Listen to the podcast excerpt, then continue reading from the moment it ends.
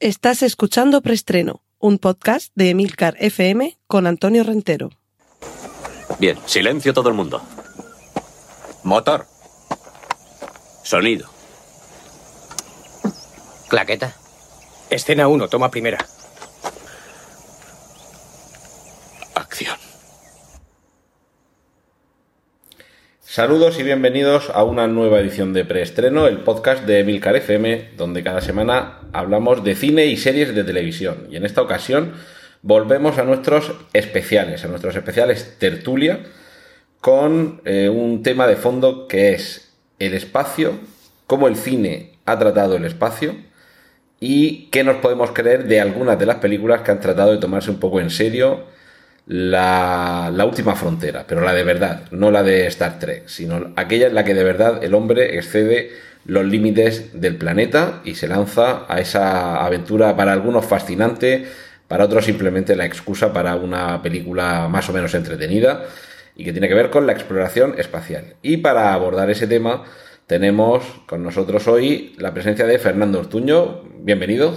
Hola, muchas gracias que como él mismo dice, lo mismo de plancha un huevo que de frío una camisa, pero básicamente lo tenemos aquí por su labor de divulgación científica. Él es miembro de la Asociación para la Divulgación de la Ciencia y, entre otras cosas, ha colaborado en un proyecto fascinante en colaboración, pues nada menos que con la NASA, sin ir más lejos. Cuéntanos Sí, sí, brevemente sí. qué consistía. Ya que vamos a destripar un poquito a la NASA, pues mira, el proyecto Sunrise era un proyecto que estaba formado por españoles, alemanes y los norteamericanos, la NASA, donde cada uno hacía una cosa, unos hacían instrumentos, otros hacían un telescopio y la NASA pues ponía la fuerza bruta, lo que es el todo, toda la estructura del telescopio y el telescopio estuvo volando durante cinco días eh, sobrevolando el Ártico a unos 40-50 kilómetros de altura. Un, un, telescopio volador. Un telescopio volador, sí. sí, sí salía sobre el 99% de la atmósfera y de esa posición podía observar perfectamente eh, sin que le interfirieran eh, pues digamos las condiciones atmosféricas y aprovechaban para hacer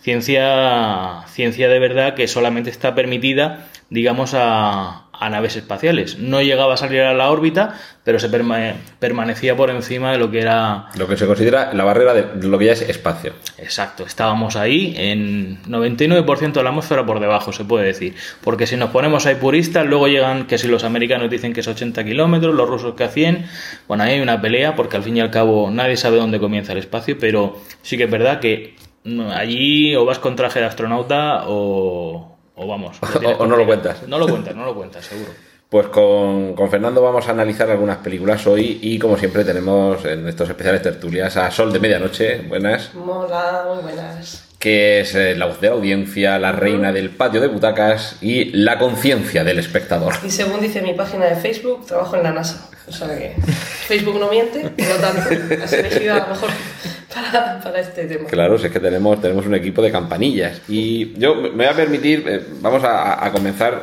Mmm, por si alguno quiere saber de antemano de qué vamos a hablar, eh, explicando un poquito el guion. Yo lo he dividido en cuatro apartados. Uno de ellos lo vamos a titular Fantasía Razonable y vamos a hablar de las películas 2001 y 2010. Luego tenemos un segundo apartado que lo he titulado Cuasi Documental, con películas como Elegidos para la Gloria, Apolo 13 o First Man. Está de muy reciente estreno y también un poquito la excusa para que sea ahora cuando ofrecemos este especial para poder haberla visto y sobre todo para que la podáis haber visto también vosotros, que tampoco es que se destripe mucho. Esto es como decir, ay, es que me va a destripar el final de La Pasión de Cristo de Titanic. Pues sí, te lo voy a destripar y si no lo sabías el problema es tuyo. Eh, traspasado ese Ecuador o ese punto de no retorno, Ficción plausible va a ser una pequeña parte de nuestra tertulia de hoy en la que hablaremos de películas como Space Cowboys, también un poquito de Armagedón, aunque esto ya también entra en el campo de lo, de lo completamente fantástico, por desgracia. Misión a Marte, Gravity y Marte. Y finalizaremos con elucubraciones razonables a cuenta de Interestelar.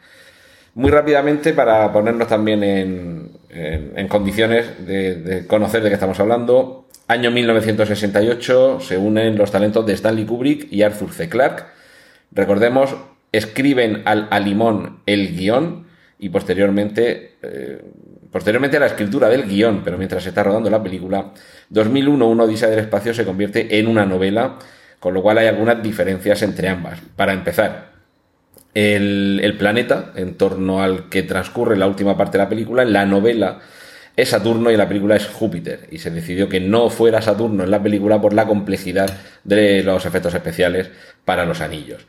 Esto fue en el año 1968 y eh, esa, esa novela, película, tuvo una continuación literaria, pero también cinematográfica, que es de la que vamos a hablar ahora, que es Odisea 2, película del año 1984 en la que además eh, algunos espectadores que conocen a algunos actores por películas posteriores se sorprenden de que Peter Hyams decidiera eh, que, por ejemplo, Helen Mirren fuera la comandante de la parte rusa de la misión y tenemos también ahí a Keir Dulea, que era el actor que interpretaba a Dave Bowman en 2001, que parece que no envejece, coma, el cabrón. Y, y quizá para muchos Odisea 2 sea una película un poco de digestión más sencilla. Mientras que 2001, al contrario, necesita una digestión más pesada. Pero lo que tratamos de abordar, más que la historia de cada una, tampoco vamos a entrar tanto en los aspectos dramáticos o narrativos, es en qué parte estas películas suponen una visión más o menos creíble, más o menos realista sobre lo que supone realmente viajar al espacio, la exploración espacial o simplemente estar dentro de una nave. Por ejemplo, creo que lo más llamativo, las dos cosas más llamativas de 2001 sean, por un lado, la ausencia de sonido en el espacio, a diferencia de las películas de fantasía o de aventuras en las que sí que hay, se oyen las explosiones y los rayos láser, y la ingravidez con un momento que creo que ha resultado totalmente irreal, que es esa azafata de la nave espacial caminando con las zapatillas de velcro, con los pies pegados al suelo, cosa que hemos visto que luego en la realidad nadie nunca lo ha hecho. Y por el contrario, sí que tenemos algo más realista, pero que todavía no ha hecho nadie, sería la, la parte eh, especular, en el sentido de reflejo en un espejo, pero que todavía no se ha conseguido, que es una parte de una nave que vaya girando de manera que cree una gravedad artificial. Eh, en primer lugar, por, por ver sobre la mirada del espectador, Sol de medianoche con su insultante juventud es de las personas que ha visto relativamente en época reciente 2001. Es decir, que me imagino que ya habrías visto muchas películas del espacio en, la que, en las que la ingravidez ya se refleja como hemos visto más o menos que sucede en la realidad. Y cuando ves en 2001 estos dos momentos, ¿qué, qué sensación te atrapa? Como, como bien dices, lo que más me impactó, aparte de la ausencia de, de sonido, eh, o bueno, de diálogo sobre todo, en los primeros 40 minutos aproximadamente, que eso ya es bastante, ¿cómo decir? Que te mantiene en tensión porque dices, pero van a hablar, pero está con el sonido, pero ¿qué he hecho? Y, y- pero eso es muy interesante porque así te concentras más en la imagen, en lo que estás viendo. No te distraes tanto, a pesar de que la música es, es muy envolvente y el hecho de utilizar, creo que casi todos eran autores alemanes, me pareció bastante curioso. Eh, autores de música, quiero decir, compositores alemanes. Eso me pareció muy interesante lo que has comentado de momento en el que sale al espacio y no se oye nada, ese silencio, pero silencio. Porque en 2010, por ejemplo, sí que cuando sale al espacio sí que hay un leve rumor como de maquinaria y la respiración, sobre todo la respiración del protagonista. Que ahí pues rompe un poco porque ya no estás tú fuera viéndolo desde fuera, estás como dentro con él en el casco y, y ese, ese agobio, esa sensación de mm, me falta el aire, la, la consigue reflejar en, en ti mismo. Eh, y lo de la ingravidez es curioso porque luego también hay, mm, en otra película, en Misión a Marte, también tienen la rueda. Es, se ve un recurso bastante utilizado en este tipo de películas para... Y es curioso cómo van utilizando eh, recursos de unas en otras, se van alimentando, retroalimentando unas películas y van utilizando cosas que dices, oye, pero si está. Además, como las he visto casi seguidas por refrescar y alguna que no había visto de reconocer, pues es como, oye, pero esto ¿Dónde lo he visto yo? pero si esto lo he visto yo antes y ya se me, se me mezclaban un poco algunas películas, pero es curioso también, luego te pones a leer y, y estuve mirando sobre 2001 y curiosamente eh, Kubrick, aparte de con ingenieros de IBM, que sabéis, imagino que sabréis que decía la leyenda que HAL 9000 son las letras eh, justamente posteriores a IBM. No es así. Previas, previas. Eh, sí, perdón, previas. Eh, pero no es así. Luego lo estuve leyendo y no, me dijeron a Kubrick, oye, esto es así. Pues no, me gustó HAL. Y Ah, ah. porque es por... o- Heurísticamente algorítmico, que se supone que es cómo funciona el ordenador. Exacto, que esas eran las siglas de, de cómo, del, del ordenador en sí. Pues también estuvo colaborando con nosotros, con la NASA, Kubrick, para saber. Sí, sí, sí, sí, lo recuerdo, lo recuerdo. Sí, ¿verdad? Estaba, Claro. estaba teniendo despacho al lado del mío, sí. Bueno, yo soy más, yo soy más joven, entonces Sí, no, sí, sí, no sí, había sí, estado sí, todavía sí. en la NASA, pero, pero ahí están las fotos en el pasillo. Sí, sí, recuerdo que vi tu currículum y ya te teníamos ahí. Sí, ¿verdad? sí. Gracias, gracias por, por llamarme. Y, y me pareció muy interesante eh, como era tan Kubrick, era tan puntilloso y tan meticuloso. Tan que- tiquismiquis. Tiquismiquis, tiquismiquis no es la palabra. Pero que, que entrara en contacto con, con miembros de la NASA y de IBM, sobre todo para, aparte obviamente de, de para que se reprodujera fielmente cómo sería una vida en el espacio, para ver qué elementos eh, electrónicos y de inteligencia artificial se podían dar realmente en 2010 y en 2001 para que fuera más real, más auténtico y, y plausible, como bien ponías eh, Sí, sí. la fantasía, Fantasía razonable. razonable. O sea, que el, el hombre lo... Y me pareció muy curioso. Pero claro, tú ves la película y todas esas cosas pues no las sabes.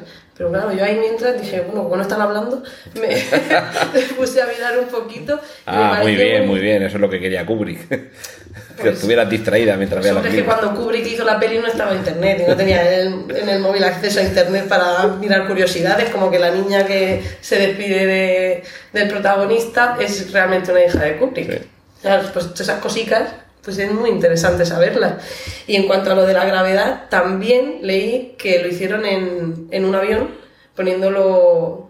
en- Sí, el vuelo parabólico. Sí, que muchas escenas de esas las grabaron así. Sí, sí, sí. De hecho, de ahí le viene luego a otras películas, le viene también la inspiración de, de hacerlo. Ya te dejas los cablecitos, te dejas quitar cosas en real. postproducción y lo dejas muy, muy real, sí, sí. Hombre, a ver, mm, yo personalmente de, de 2001 hay varias cosas que, que me fascinan. Sobre todo, hay dos tramas desarrolladas. Ahí ves que hay una trama que tiene que ver directamente con lo que está pasando dentro de la nave y luego tienes otra trama a nivel general que se está desarrollando muy suavemente, muy desde atrás, pero comienza que es con la primera escena, en la escena aquella en la que se ve el monolito presidiendo a aquellos monos que estaban allí, diciendo qué es lo que va a pasar, o sea, qué es lo que está haciendo ese, ese monolito, lo que va a significar a lo largo a lo largo de la historia. Es una historia, una trama larga y una trama corta que son a mí son fascinantes porque también no todas las películas saben llevar estas tramas de una manera tan paralela que ni se tocan y sin embargo están tan íntimamente íntimamente relacionadas. A mí es algo que me maravilla. Al principio cuando vi por primera vez la película, la vi muy en, en mi juventud, cuando echaba mis primeros pinitos en la NASA. Eh, me parecía un poco quizá demasiado enrevesada, pero luego es de estas de las que te va dejando un saborcillo que cada vez que la ves te va, te va resultando más maravilloso. Y, y bueno, creo, creo que, a ver, mm, hay cosas que, que quizá, por ejemplo, el tema de HAL 9000 es una, es una trama que es fascinante por, bueno, pues el desarrollo de, de los acontecimientos, de cómo la lógica que tiene que llevar ese ordenador al final le lleva a toda esta catástrofe. Estoy intentando no hacer spoilers, no sé si se me, se me está Bueno, notando a estas alturas y después de 50 años alguien no ha visto la película, bueno, lo de que no se haya escondido tiempo ha tenido. Correcto, sí, sí, sí, sí.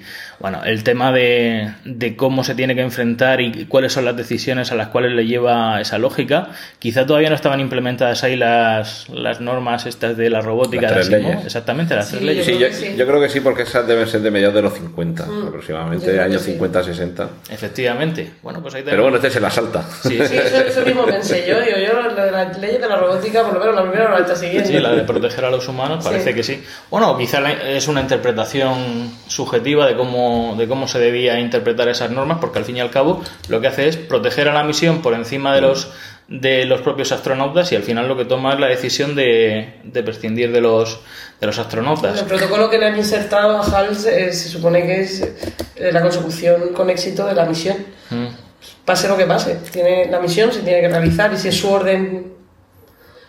Primordial. primordial, pues es que... Y al final es una película donde los ordenadores mandan mucho, porque al fin y al cabo los monolitos no dejan de ser unos ordenadores muy, muy complejos. El primer ordenador tiene... Una tablet. Mm. Sí, exactamente, totalmente. Tiene el aspecto, de hecho, Sí. me, me recuerdan a mi primera tablet. Yo, yo no sé cómo no han hecho ya algún anuncio de telefonía móvil en que el, el monolito sea el, No, no lo hay. el iPhone, lo que sea. Ahí me recuerda a uno de los primeros eh, móviles que tuve, el HTC de Diamond. Tenía ahí una forma muy muy parecida a la del monolito, tenía ahí un puntillo interesante. Y sin embargo, pues fijaos, el monolito, el primer monolito está para alterar nuestra composición genética y el segundo, que era el que estaba en la luna, era como una especie de, de chivato. Era... Sí, el Centinela, que es el que da título al relato original de Arthur C. Clarke. Que Pero es, es como una llave para conectar con el tercer monolito. Es como Sí. que se conectan. Siempre, bueno, evidentemente en esta película el, el problema es siempre interpretarlo. Ya le preguntaban una vez a. Ya no recuerdo si era a Kubrick o a Clark, que cuál era la explicación. Y decía: Creo que lo que debe usted de hacer es eh, volver a ver la película.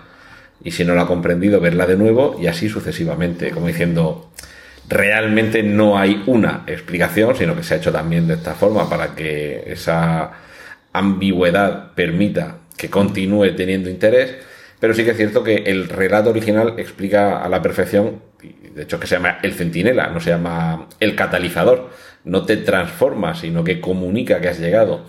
Y la idea de situar ese, ese centinela, que además en el relato tiene forma piramidal y es transparente, en lugar de ser negro y con forma de paralelepípedo, que lo que la idea que subyace con colocarlo en la luna es que si en ese planeta se dan condiciones de vida y llega a desarrollarse vida inteligente y la vida inteligente llega a desarrollar una tecnología con una energía que puede eh, utilizarse para que se autodestruyan o para que exploren el espacio, si colocamos este, este chivato, esta alarma, como decías tú, Fernando, en ese planeta, se puede disparar accidentalmente. Lo puede encontrar un dinosaurio. Y, y si el dinosaurio activa la alarma, no nos sirve de nada. Entonces, mejor colocarlo en un satélite que tienen cerca para que cuando hayan pasado estas fases con éxito que he comentado, el día que lleguen aquí será porque han completado con éxito las fases anteriores. Y entonces, ese día sí me interesa conocer qué clase de vida se ha de- desarrollado aquí, porque ya sé que es inteligente, que es avanzada tecnológicamente y que ha superado el umbral de tener una tecnología importante y utilizarla para la exploración en lugar de para mm, la autodestrucción. El siguiente centinela está en la órbita, en este caso, en el caso de las películas, en la órbita de Saturno. Porque es que a lo mejor llegamos a la Luna, pero poco después empezamos una guerra y nos autodestruimos con nuestra potencia espacial. Vamos a ver si la segunda alarma, si llegan allí, es que todavía merece más la pena. Y por eso la primera alarma en la película es simplemente un pit- un pitido y la segunda es la que te transporta a otro sitio. Ahora es cuando merece la pena que te investiguemos a ti. Y por eso termina, el pobre Dave Bowman termina en un zoo, básicamente. Lo cual, no, no sé si es un poco triste que haya una civilización tan avanzada, que haya durado tantísimo tiempo, eh, estamos hablando de miles de millones de años, y que realmente lo único que le interesa de nosotros es tenernos metidos en una jaula. Sin embargo, yo me quedo con la última parte, la última escena en la cual eh, el viejo se convierte en un feto, que lo cual viene a significar como el nacimiento de una nueva especie, que a partir de Dave Bowman se desarrolla una nueva especie y esa nueva especie va a tener a su alcance las estrellas, se puede mover. De hecho, es, es un. En, en los libros de Arthur C. Clarke, que luego ha desarrollado muchísimo más, más ampliamente, el último fue hace quizá hace 20 años, el 3001, 3001. 3001, desarrolla la historia, digamos así, por completo. Bueno, son los hijos de las estrellas. Mm. Quizá eso, y si os parece, pasamos a 2010 Odisea 2. Ahí se ve más claramente, porque ya se habla de los hijos de las estrellas con el paralelismo, no solo de ese, de ese feto espacial, sino de lo que le dice el doctor Haywood Floyd, que ahí está interpretado por otro actor, por Roy Shader, que es el que le manda el mensaje a su hijo diciéndole, bueno, en 2010 mm, se produce, van a investigar qué es lo que ha sucedido con ese, eh, con, con ese monolito que hay en órbita en Júpiter. Y, y resulta que lo que está haciendo es provocar que uno de los planetas más grandes del sistema solar se convierta en un sol. Algo, y si quieres entramos ahora en eso, Fernando, que Un sol de es- medianoche. que es, sí, que es relativamente plausible y la, la necesidad de ese nuevo sol es para alumbrar con mayor fuerza a Europa, que es una de las lunas, para permitir que allí se desarrolle otra vida. Y de ahí ese mensaje final de todos estos mundos son vuestros, utilizadlos juntos, utilizadlos en paz, menos Europa. No intentéis aterrizar allí. Y, bueno, esta es la, la primera pregunta para ti, Fernando. ¿Nos podemos creer que Júpiter se pueda llegar a convertir en, un sol. Quizá no tan rápido como sucede en la película. Hombre, hubiera sido el, destino final de Júpiter, haberse convertido en otro segundo sol. De hecho, una estrella solitaria como la nuestra no suele ser muy habitual en, en otros sistemas. Cuanto más conocemos por ahí arriba, nos damos cuenta de que esto no, de que esto no responde así. Es una peculiaridad de nuestro sistema solar. Digamos que Júpiter dejó de crecer en un momento dado y se hubiera necesitado tampoco una masa muy, muy arriba, a lo mejor con unas 13 masas ya hubiera dado para que aquello se hubiera convertido en una, en una estrella o en una estrella enana marrón, ya algo que algo hubiera permitido pues, calentar su entorno y dar algo, algo de vida. Ellos lo solucionan con los, como visteis en la película, los monolitos, que aquellos que se juntan y lo que están creando. masa. Exactamente, están creando como una especie de agujero negro, una singularidad, para que a partir de ahí se genere reacciones nucleares y se produzca el nacimiento de esta nueva estrella, Lucifer, que es como luego se llamaría esa estrella, para dar una oportunidad a los, a los europos, a esos seres que estaban ahí saliendo. Que no europeos. Exactamente, sí. Y. Bueno, que por cierto, eso eh, también me parece muy exagerado, que en apenas décadas se desarrolle una nueva vida. En principio, es lo que luego desarrolla Clark en sus libros, es como que ya existía, de hecho sabemos ahora mismo, esto sí que es una certeza a nivel científico, que bajo la superficie de Europa hay mares, y hay mares de, mm, que tienen características de salinidad, de oxigenación muy parecidas a las que tenemos en, nuestros propios océanos, muchísimos más grandes, y bueno, pues están, digamos, están alimentados porque como la luna Europa está tan cerca de Júpiter, la fuerza de marea está haciendo que continuamente haya volcanes emitiendo sustancias químicas, las cuales pueden alimentar vida como... bueno, como aquí en la Tierra, lo que se llaman los extremófilos. Exactamente, estos que nacen al lado de las chimeneas volcánicas que hay en el fondo del mar, donde no llega nada de luz, no hay fotosíntesis, y sin embargo se podría dar un tipo de vida así muy parecido. Pensar que alguno de estos europos, alguno de estos seres, pudieran existir de verdad y lo que necesitarán es una oportunidad para evolucionar. Y deciden que la única manera, estos seres o estos seres que son los que controlan el monolito, deciden que la única manera es hacer que se fusione la corteza de Europa y dar oportunidad para que salgan a la superficie y a partir de ahí pues comiencen su periplo de evolución. Es básicamente lo que induce la película en 2001, es decir, nuestra evolución viene marcada por unos seres que nos están diciendo el camino que debemos seguir y una vez que nosotros hemos evolucionado como primera especie inteligente en el sistema solar, vamos en 2010 a crear otra nueva especie inteligente a la cual la vamos a a empezar a acelerar una vez que tenemos ya a los de la Tierra ya eh, controlados y están encaminados. Exactamente. Encarrilados. Sí, sí, sí. Una vez que el, hijo mayor ha pasado el primer curso, vamos a meter al, siguiente, lo vamos a meter a, la guardería. Y que del jersey. bueno, son, 2010, eh, ¿la habías visto antes o la has visto solo ahora para...? La, he visto ahora, no la había visto. Apórtanos una visión fresca del año 2018 cuando tú ves una película que se llama 2010 dices, vamos a ver, si ya no existe la Unión Soviética, pero desde mucho antes del año 2001. aparte, de eso, la, que se parece asombrosamente la estética a 1980. Que casualmente coincide con el año donde, cuando se rodó, 1964. Eh, bueno, la ambientación obviamente pues no te la crees mucho. No ves muy lógico lo de la piscinilla pequeña con el delfín en la casa.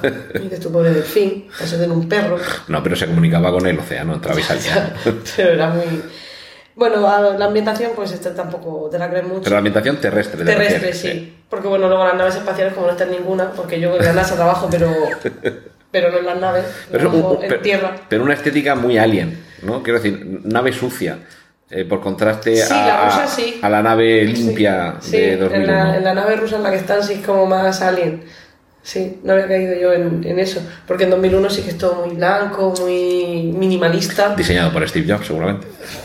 Pues, pues, mira, a lo mejor. Sí, es la tendencia en la que vamos a hablar de las naves, ¿eh? Es la tendencia ahora minimalista, mm. sobre todo con esta que están haciendo de SpaceX, que es mm. totalmente todo blanco, parece. Pero que estás como metido en un iPad gigante.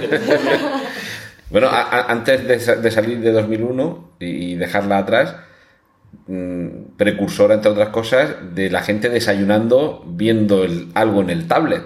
Ah, bueno, claro. Que no es un tablet que te lo puedas llevar, pero sí que vemos la pantalla integrada en, en la mesa y están ahí viendo la, bueno, la información y las entrevistas. Pero no estábamos con 2010.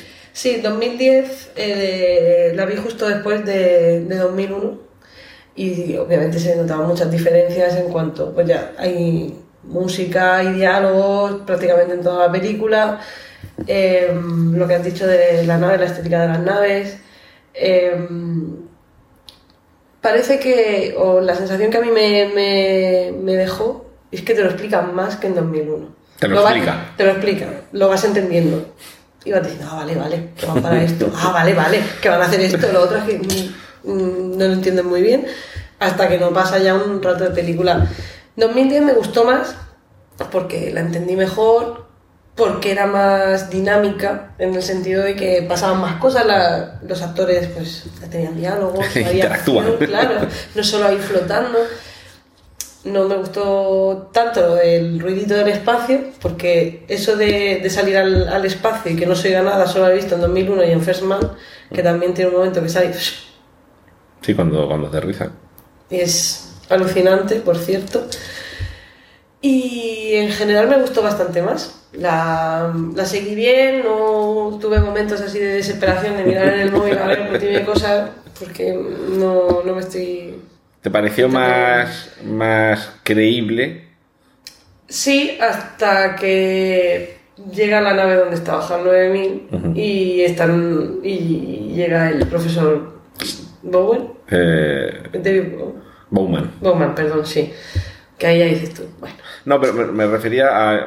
eh, por contraste a esa azafata andando con Ah, la bueno, sí, claro. mm, Lo ves, pues eso, como tú dices, más aliens que están ahí todo. Sí, sí, me, mm, lo vi más, más creíble, más. Aunque no más a lo que estaba acostumbrada, también te lo digo, las películas que había visto de sobre el espacio. Aunque no se justifica el que tengan gravedad dentro de la nave. No, no, no te comentaré en ningún momento. Ni ves que sea un círculo que gira y dice, ah, bueno, claro, por eso tiene. No, no te no comentaré en ningún momento. Vamos a desactivar la gravedad para ver qué tal. Hay partes que son más científicas, como por ejemplo el momento que llegan a Júpiter.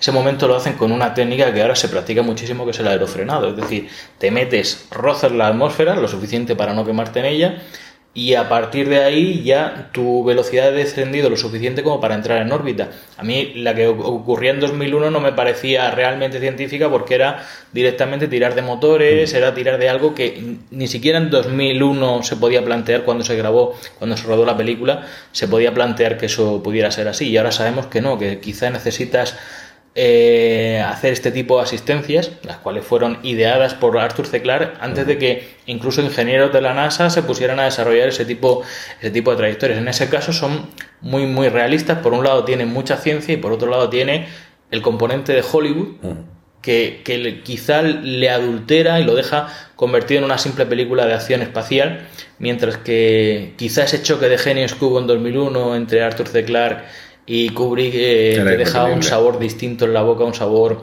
mucho más apetecible, más suntuoso, por así decirlo. Bueno, hay que decir también, hay que recordar que Arthur C. Clarke era ingeniero de telecomunicaciones, él fue el que determina la llamada órbita Clarke, que es la órbita geoestacionaria que permite que si a 30, y- bueno, calculó dónde estaba, a 36.000 kilómetros sobre el Ecuador, colocas un satélite, gira de forma eh, sincronizada con la Tierra, de manera que ese satélite siempre permanece encima de un punto dándole cobertura. Y claro, este señor, entre otras cosas, comienza a, a utilizar estos, estos hallazgos en sus novelas y una de ellas eh, tiene la doble vertiente, el aerofrenado, pero también la- lo que se llama la asistencia gravitatoria, que es calcular la trayectoria de un satélite o de una nave, permitiendo que se acerque de forma muy controlada a determinados planetas que con el tirón gravitatorio lo aceleran, pero claro, te escapas de él lo suficiente o das un par de vueltas y sales disparado.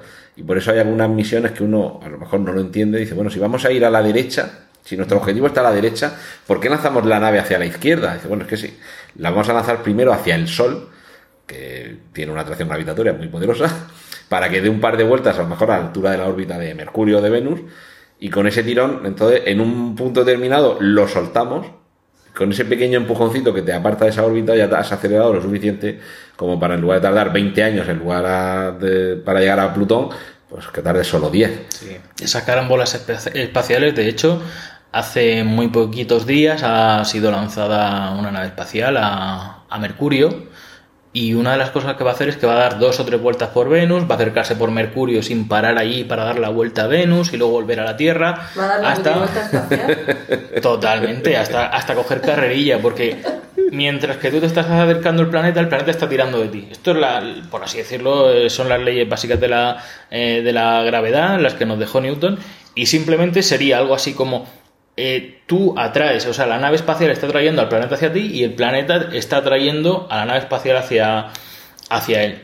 ¿Qué pasa? Por diferencia, o sea, va a haber muy poca atracción del planeta hacia, hacia la nave y sin embargo la nave va a recibir un tirón muy fuerte, lo cual eh, digamos que es como le das unos kilómetros de extra de velocidad.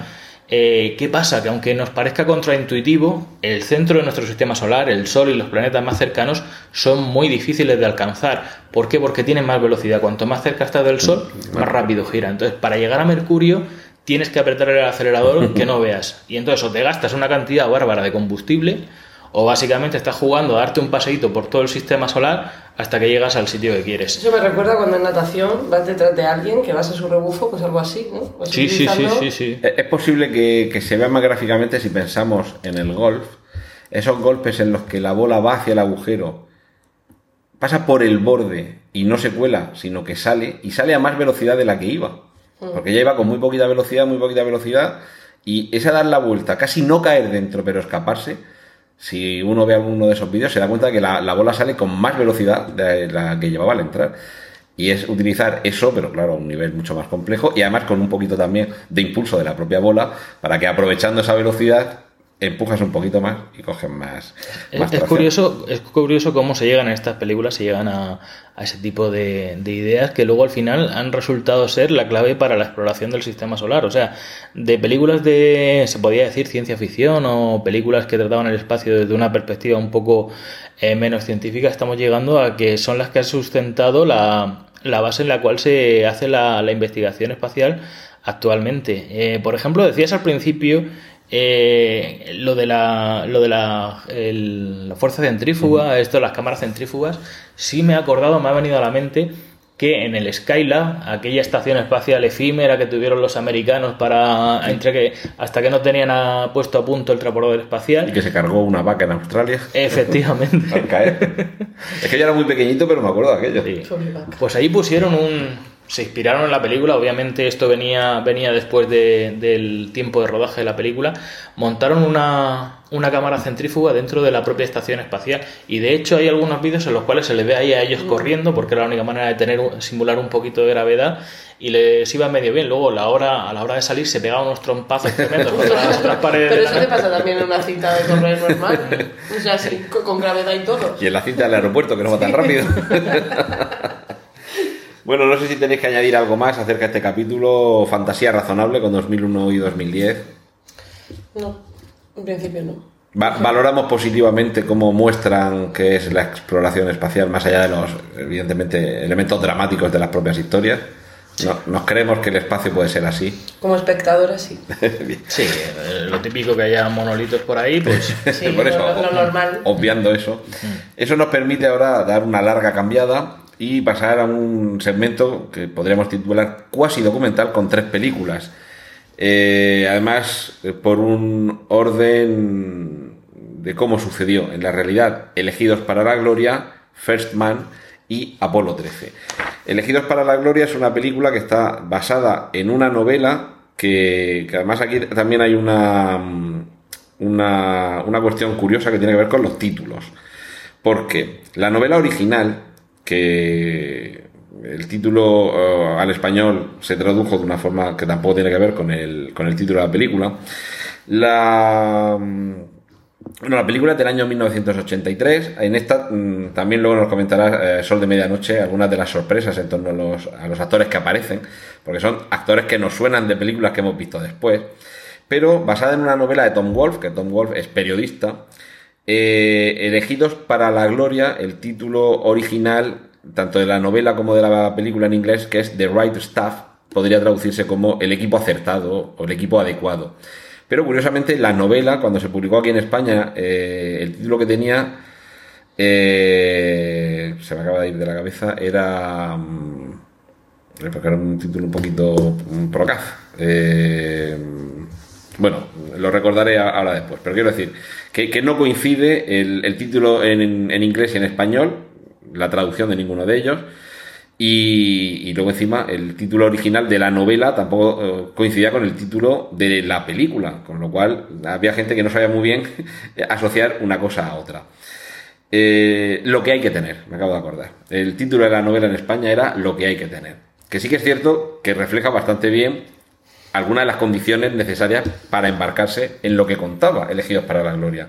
Una película dirigida por Philip Kaufman, con actores que lo hemos visto en muchas películas, como Scott Glenn, Ed Harris, Barbara Hershey, Dennis Quaid, Sam Shepard, Fred Ward, Verónica Cartwright, es decir, nombres todos ellos que aquí muy jovencitos, Jeff en el Goldblum año también, 83, sí. Jeff Goldblum también, Lance Henriksen, que este también lo hemos visto luego en, en el espacio, Katy Baker, es de- es decir, tenemos un- una nómina bastante larga de actores y actrices que luego hemos visto, y aquí lo que se nos contaba era la historia del el programa Mercury, que es el primer antecedente de la exploración espacial por parte de Estados Unidos. Esa carrera que conduce al hombre a la órbita terrestre a base, en primer lugar, de coger a pilotos. Estamos eh, en una película cuya trama transcurre en la década de los años 60. Pilotos que algunos de ellos ya son de la generación post Segunda Guerra Mundial y en los que el, récord que buscan todos, que ansían, algunos incluso dejándose la vida, tiene que ver con traspasar la barrera del sonido y más allá. Esa carrera en la que el hombre y la máquina, con, con las Boeing, McDonnell, Douglas eh, detrás, lo que propone es que vayamos cada vez más rápido en el aire de nuestro planeta, pero poco a poco estamos empezando a ver que el planeta se nos queda pequeño. Y esa fascinante carrera espacial es la que nos cuenta Elegidos para la Gloria. Muy rápidamente hablamos también de que First Man, que es una película que se ha estrenado hace unas semanas, dirigi- dirigida por Damien Chazelle, el director, el oscarizado director de Whiplash y de mm, La La Land, y que cuenta con Ryan Gosling encarnando el personaje de El primer hombre, que es el título en español de la película, el primer hombre que pisó la luna. Estamos hablando de Neil Armstrong, una película en la que quizá la parte de reconstrucción de, del, de, la parte espacial sí que sea muy fiel y muy documental. A mí particularmente me llama mucho la atención eh, toda la parte que ha tenido que ver con el con el sonido. Yo creo que ya le pueden dar el Oscar directamente al, al mejor sonido, al mejor montaje de sonido de esta película, porque es fascinante lo que hace. Pero sí que se centra mucho más en el aspecto humano y sobre eso Fernando también nos podrá pa- contar parte de su, de su experiencia. Y entre medias se estrenó, aunque cronológicamente sucedió con posterioridad a los hechos de First Man, Apolo 13, película del año 95 dirigida por Ron Howard, con Tom Hanks, Kevin Bacon, Bill Paxton, Ed Harris, que aquí recordemos que aparecía también en Elegidos para la, Glo- la Gloria, y aquí también lo tenemos, Gary Sinise. Y eh, en ese caso, Apolo 13, eh, muy espectacular en lo visual, nos narra la historia de una misión que pudo haber acabado en fracaso, pero que finalmente lograron salvar su vida. Eh, Fernando, mm, cuéntanos, en estas tres películas, mm, ¿podríamos hablar casi de documental dramatizado por su apego a la, realidad histórica? Sí, sin duda. Sobre todo las dos primeras son muy dentro del contexto de lo que significa ser astronauta. No, no es tanto cómo es ir al espacio, sino cómo, qué Cómo ser astronauta. Exactamente, cuál es la profesión de astronauta, qué es lo que conlleva. Y luego la tercera, Apolo 13, sería ya directamente saber qué pasa y qué es lo que está ocurriendo y por qué los astronautas tienen que tomar estas decisiones. Sin embargo, tiene una, una explicación cronológica tal y como tú la has planteado, está muy bien eh, planteada porque te dice lo que tienen que tener los astronautas, eh, The Right of Staff, como en la película Elegidos para la Gloria, qué cualidades necesitaban tener, la dureza que debían tener, las pruebas que debían soportar. Y, esas- y sus familias. Exactamente. Esas pruebas eran brutales. Eran, les metían agua congelada directamente en el oído para que perdieran el sentido del equilio Por- por nadie y ver si eran capaces de dar dos pasos sin caerse. Obviamente eso era muy difícil, pero era requisito básico para los, para los astronautas poder no perder la cabeza cuando estuvieran fuera de la gravedad o meterles en una sala llena de máquinas ahí pitando. No sé si recordáis esa escena en la cual alguno pierde, pierde la concentración y luego había otro que estaba durmiendo tranquilamente porque le daba exactamente igual. Era el tipo de personas que se estaba buscando. Eh, la NASA se estaba creando a la par que se estaban seleccionando a estos astronautas. Sabían lo que buscaban en ellos cuando la NASA todavía no sabía ni lo, ni lo que iba a hacer. Y en esto de Rise Staff, eh, elegidos para la gloria, lo digo tanto porque la he visto más en versión original y ya me he quedado con el título, con el título original. Elegidos para la gloria marca esa, ese cambio, o sea, esa ser pilotos de pruebas, que era de donde sacaron a la mayoría de ellos, eh, los metieron a hacer este tipo de pruebas y al mismo tiempo el cambio que supone esto en su entorno familiar. Eh, entorno que luego veremos que se desarrolla muy bien en The First Man, que, que es algo como decir, oye, a partir de aquí ya sabes que te va a tocar echar horas lo que no está escrito. Cuando el presidente Kennedy anunció que se iban a la luna, yo creo que eh, mientras que todos estamos diciendo, wow, qué maravilla, todos estaban pensando en las horas extras que iban a cobrar al final de mes en la nómina. En la NASA pagan muy bien las horas extras. Sí, sí, sí, sí, sí, Bueno, quizás serían las tres vertientes que nos aproximan estas películas. El proceso de selección del personal, en elegidos para la gloria, y vamos viendo lo que supone para cada uno. Como conjunto, la, indagación ya todavía más introspectiva en lo que supone para el individuo y para la familia. Mm. Y luego además en el caso de alguien tan particular como parece ser que fue Neil Armstrong, una persona muy, muy cerrada en sí misma, como dice en la película, te lo guardas todo. y bueno, vamos a creernos, sí que es verdad que hay una entrevista en la que los hijos de Neil Armstrong dicen que lo que aparece en la película de la última conversación que tienen con él antes de que marche, que prácticamente palabra por palabra fue exactamente así. No vamos a, a spoilear sobre qué va, pero realmente que, que la despedida de tu padre, que se va a ser el primer hombre sobre la luna, pero que igual no vuelve, que sea esa, parece un poco, en fin, un poco fría, un poco decepcionante pero también hay que pensar en el peso que llevaba este hombre sobre los hombros y como hay un momento que le dicen en una misión que fracasa previa que, si no hubieras hecho lo que hiciste hubiera sido un absoluto fracaso y hubierais muerto. Es decir necesitamos justo un hombre como tú. Volvemos al, the right stuff y a lo que hay que tener. Y por último el conjunto. O sea todo este toda esta selección de personal y cómo funciona dentro Quizá aquí eh, eh, habría faltado una película, pero nos estamos centrando más en el espacio que en cómo funciona la NASA, que habría sido esta sobre las matemáticas que mm. calculaban de cabeza las órbitas y además la mayoría de ellas de, raza negra en los años 60 con todo lo que tiene que ver con la, eh, exclusión racial. Y que claro dice no no yo es que quiero que seas tú la que me corrija los cálculos porque confío en ti y cómo funciona toda esa maquinaria bien engrasada cuando las cosas salen mal, que es cuando uno debe comprobarse si algo funciona de manera adecuada o no, es Apolo 13. Yo me imagino que, por edad, por cronología, por cómo se estrenaron eh, en el cine, Sol de Medianoche no vio en su momento ni en cine ni seguramente en televisión elegidos para la gloria. Apolo 13 me imagino que es a lo mejor muy pequeña en el cine y si no en tele o DVD. Apolo 13 la había visto a trozos, por eso la tuve que revisionar.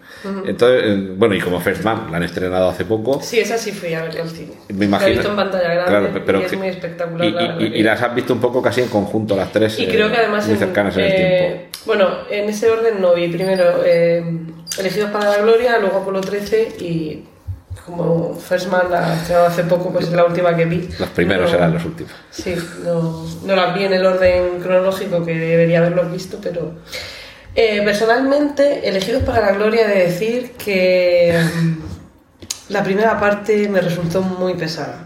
Pero tan pesada como la primera parte de Rook One, y que eh. al final se anima. Parecido, sí, es algo así como venga. ¿Se va a hundir ella el Titanic o qué? Son muy pesados. Yo tuve la misma sensación. se pasan demasiado tiempo dándole vueltas al tema de las de esto de los vuelos. Alargan sí, mucho. Sí, sí, sí, es una trama que se alarga quizá demasiado. Sí, yo entiendo que, que, a lo mejor para que lo llegues a entender, el pique que tenían entre ellos, lo importante que era, pues te lo quieren dejar muy mascado, pero con que en cinco minutos te hagan así un este rápido. O toda la sensación lo, llegas a entender. De, de, que a lo mejor se utilizó. Bueno, esto parte de una novela, como he dicho, Tom Wolfe, el creador del llamado nuevo periodismo, que en realidad lo que trataba era de narrar lo más parecido posible a como sucedió, pero bueno, con un, pues, con, con un cierto elemento narrativo. Pero no da la sensación de que casi se parece más a lo que hubiera sido esperable en una miniserie de televisión que al principio le das un poco más de espacio a cada personaje, porque no te basta. De hecho, ¿quién es el protagonista de Elegidos para la Gloria? Tiene uno, Sí. pero se supone que hay un cierto equilibrio entre casi todos ellos. Bueno, eh, para mí el protagonista al principio era uno, pero luego ya lo vi enfocado a otro de los actores. El primero era, es- no, me- no me acuerdo el nombre del actor, el moreno este que está... Fred eh, Ward, Sí, bueno, el, el que se queda. Gus Grissom, el creador de la oración del astronauta. Dios mío, no permitas que la cague. Y luego creo que el protagonista es Marcel Harris, me da a mí la sensación. Que de hecho, eh, la mujer de. La, la actriz que hace mujer de Harris en esta película hace mujer de Bowen en 2001. Que cuando la dije, uy, si me suena. Me suena, me suena.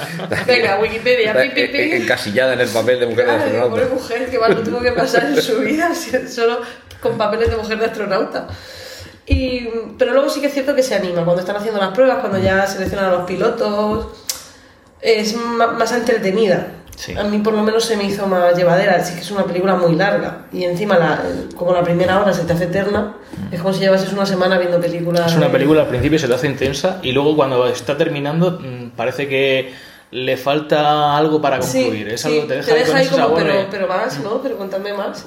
Por eso, por eso luego está First Man, para que veas lo que pasó después. Claro, debe ser. Bueno, son 193 minutos de película, que son dos horas y cuarto casi, Sí. incluyendo los, los títulos de crédito, que efectivamente para vérsela en una sentada, Apolo 13 son 140 minutos, dos horas y 20, pero, Pero es más intensa. tiene mucho Apolo más 13, ritmo. sí, tiene un ritmo distinto y te hace...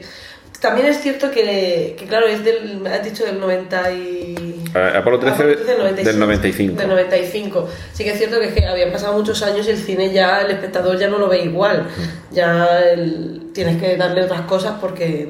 Se te duerme. Pues sí, y necesitamos más acción, más inmediatez, más rapidez que te, que te tenga enganchado, no media hora de película sin sonido, por ejemplo, como la de 2001. que Estás, son del- estás hablando de Wally, tal vez. No es lo mismo, Wally es muy bonita, Wally es muy bonita. No es lo mismo, Wally toca la patata y entonces no es lo mismo, es más bonita. Pero Apolo 13 sí que es, eh, él tiene un ritmo más rápido, te engancha antes. Además, supongo que será por, por el tema de que en Elegidos para la Gloria conocía a dos actores y a los demás pues no. Pero en Apolo 13 pues sí los conocía a todos. Entonces son caras conocidas y dice, a ver qué le pasa a este hombre hoy. A ver qué, qué Ah, le cuenta a este o sea, que tú cuando no conoces al actor, te da igual lo que le pase. No, no me da igual, pero es como, pues es que como no te conozco, no... cuéntamelo, pero no le voy a poner mismo- la- las mismas ganas. Y Apolo 13 es hija del cine de los 90. o sea, Sí, es sí, totalmente es una totalmente. película de acción. Palo- Como dice Salas Palomitero, tiene Palomitero. Ujú. Sí, en ese sentido sí. Eh, yo creo que por terminar un poco con el tema este de elegidos, de elegidos para la gloria, eh, a mí hay una cosa que me gusta mucho y es como refleja muy bien cómo es el espíritu de cada uno de los astronautas. Está los que no quieren cagarla, como Sí. Grison y demás, y, y luego están aquellos que están por unos por la fama, porque por ejemplo John Glenn ya lo veías que salía en televisión, porque era el típico niño guapo del ejército que todo el mundo lo quería como eh, novio, eh, querían que fuera El yerno perfecto. El yerno perfecto, exactamente. Era algo fantástico. Bueno, John Glenn es el personaje que interpreta a Ed Harris, que fue astronauta en aquella época, pero luego fue astronauta más recientemente y compartió misión con Pedro Duque, Pedro nuestro Duque. ministro.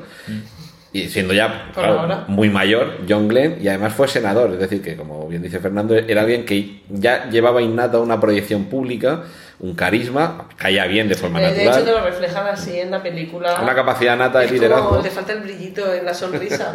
Él estaba- tiene la frase correcta en cada momento, sabe qué contestar, aunque luego por detrás sí que... Y luego, fi- eh, su- si no recuerdo mal, era su mujer la que, la que era, tenía una Tarta- timidez extrema y era un además era un poco tartamuda. tartamuda. Pero como ese split de corps que se da entre ellos, también se traslada a ellas y son todas las mujeres de los astronautas las que la arropan a Sí. ella. según quien estuviera en la misión se van arropando. Eso también me ha gustado mucho de esa película. Eh, como entre ellos también, cuando dicen, no, es que no vas a volar, dice, pues si no vuelo yo, no vuela tal. Si no voy yo, no, ahora le toca al otro. Sí. Se Cómo cre- se, se van apoyando entre ellos porque sí que son unos. Hay una, hay, hay una lucha de, de egos, pero al mismo tiempo son conscientes de que son un equipo. Sí, sí. Pues eh, su lucha de egos es entre ellos, pero con, con la NASA, porque es como si fueran los patas blancas, que llaman los patas blancas, que por cierto parecen charcuteros. No he podido mm, eh, quitar de mi, de mi cabeza la imagen cada vez que estaba el equipo de la NASA ayudándonos a entrar en, en las naves. Y era como, pero si son charcuteros. Los corridos, de verdad, es una imagen. Bueno, igual ahora te pasa cuando vayas al supermercado a comprar carne, Digo, te pero- imaginas al, al charcutero ¿Cuándo apretando sale, cuándo- cuándo sale la próxima lanzadera? pues eso, que, que son los patas blancas por un lado y luego están ellos. Y cómo se, entre ellos sí que se apoyan y se animan y venga, tal, cuando falla uno en la misión, más o menos que tiene ahí un problemilla y todo, no, tío, tal, te hiciste lo que tenías que hacer, tal.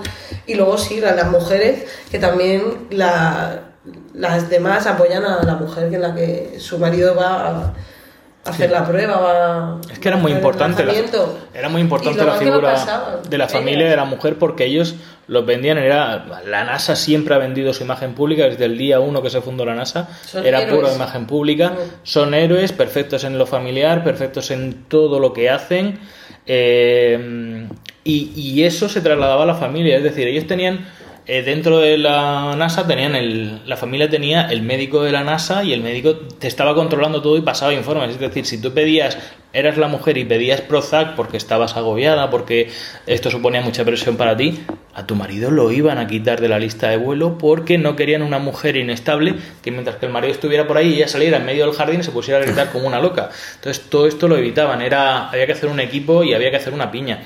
También las mujeres tenían un papel muy duro porque murieron mu- muchos astronautas, no solamente los del Apolo 1, que lo han, fi- eh, lo han reflejado yo creo En que First Man aparece en. First Man y en Apolo 13 Sí. tienen, tienen Sí. los dos momentos para el Apolo 1. Eh, hubieron astronautas que murieron en entrenamientos, en vuelos y en vuelos rutinarios y se creó un protocolo en el cual cuando moría un astronauta la- lo primero que debía hacer es se llamaba a la vecina al lado porque era toda una urbanización que se llama Timber Cove que está allí en Houston y se iba a la vecina al lado que también era mujer de astronauta y le acompañaba antes de que viniera la prensa. O sea se quedaba ahí como un poco de parapeto por oye va a pasar algo tal para avisar.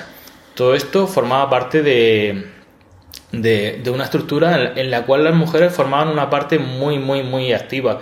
Eh, fíjate que incluso se estaba, ha- salido ahora hace poco eh, que se preparó a- eh, Mercury 13, o sea, como que iban a haber 13 mujeres, pero sin embargo se optó por, por esa en la cual la figura representara la, la familia, la familia perfecta.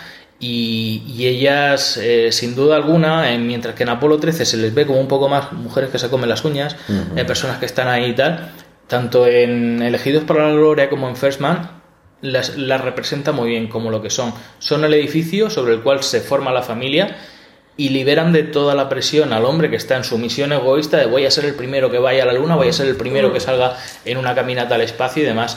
Ahí hay una camaradería tanto entre mujeres como entre los propios, los propios astronautas. Bueno, por, por ejemplo, en la de en Elegidos para la Gloria sí que se ve un poco más ese papel que mm, imaginamos que sucedió así también en la realidad de, John Glenn, el, el papel que interpreta Ed Harris, como que le, dice a su mujer, si tú no quieres que esto se haga así, no se va a hacer así.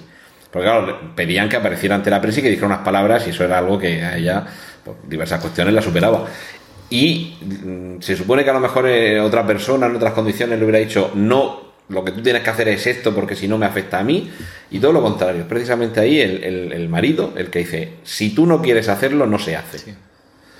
Que imaginamos que sucedió así, porque es posible que, que John Glenn fuera tan perfecto que efectivamente Sí, sí. fuera así. Es que de hecho lo pensé cuando, cuando sale esa escena y mira lo qué bonito que es, que todos los demás, eh, no, tú tienes que hacer y tienes que estar donde tienes que estar. Cuando falla, es que como llevo un caos de, de nombres en... en- Dave Bowman, cuando falla Dave Bowman. No, no, por Dios. Matt Damon, Matt da Damon. Que menos mal que no sale ninguna porque el elenco. Hubiéramos tenido que ir a rescatar la misión. Madre mía, como se vuelve otra vez a perder Matt Damon, Yo se, carga el presupuesto estadounidense.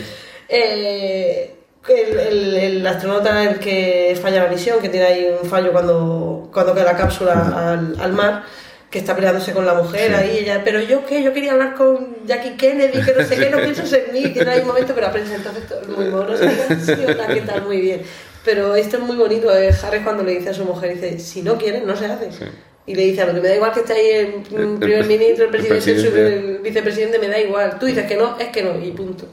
También debía ser muy duro no solo la situación en general, sino tener en tu casa el altavoz conectado en directo para seguir al minuto todo lo que está saliendo bien y todo lo que está saliendo mal. Esto en First Man Sí, hay un momento en el que se corta la comunicación y la mujer de Neil Armstrong se monta en el coche, se va al centro de seguimiento de operaciones en, en Houston, me imagino que será, o en Cabo Cañaveral. ¿no?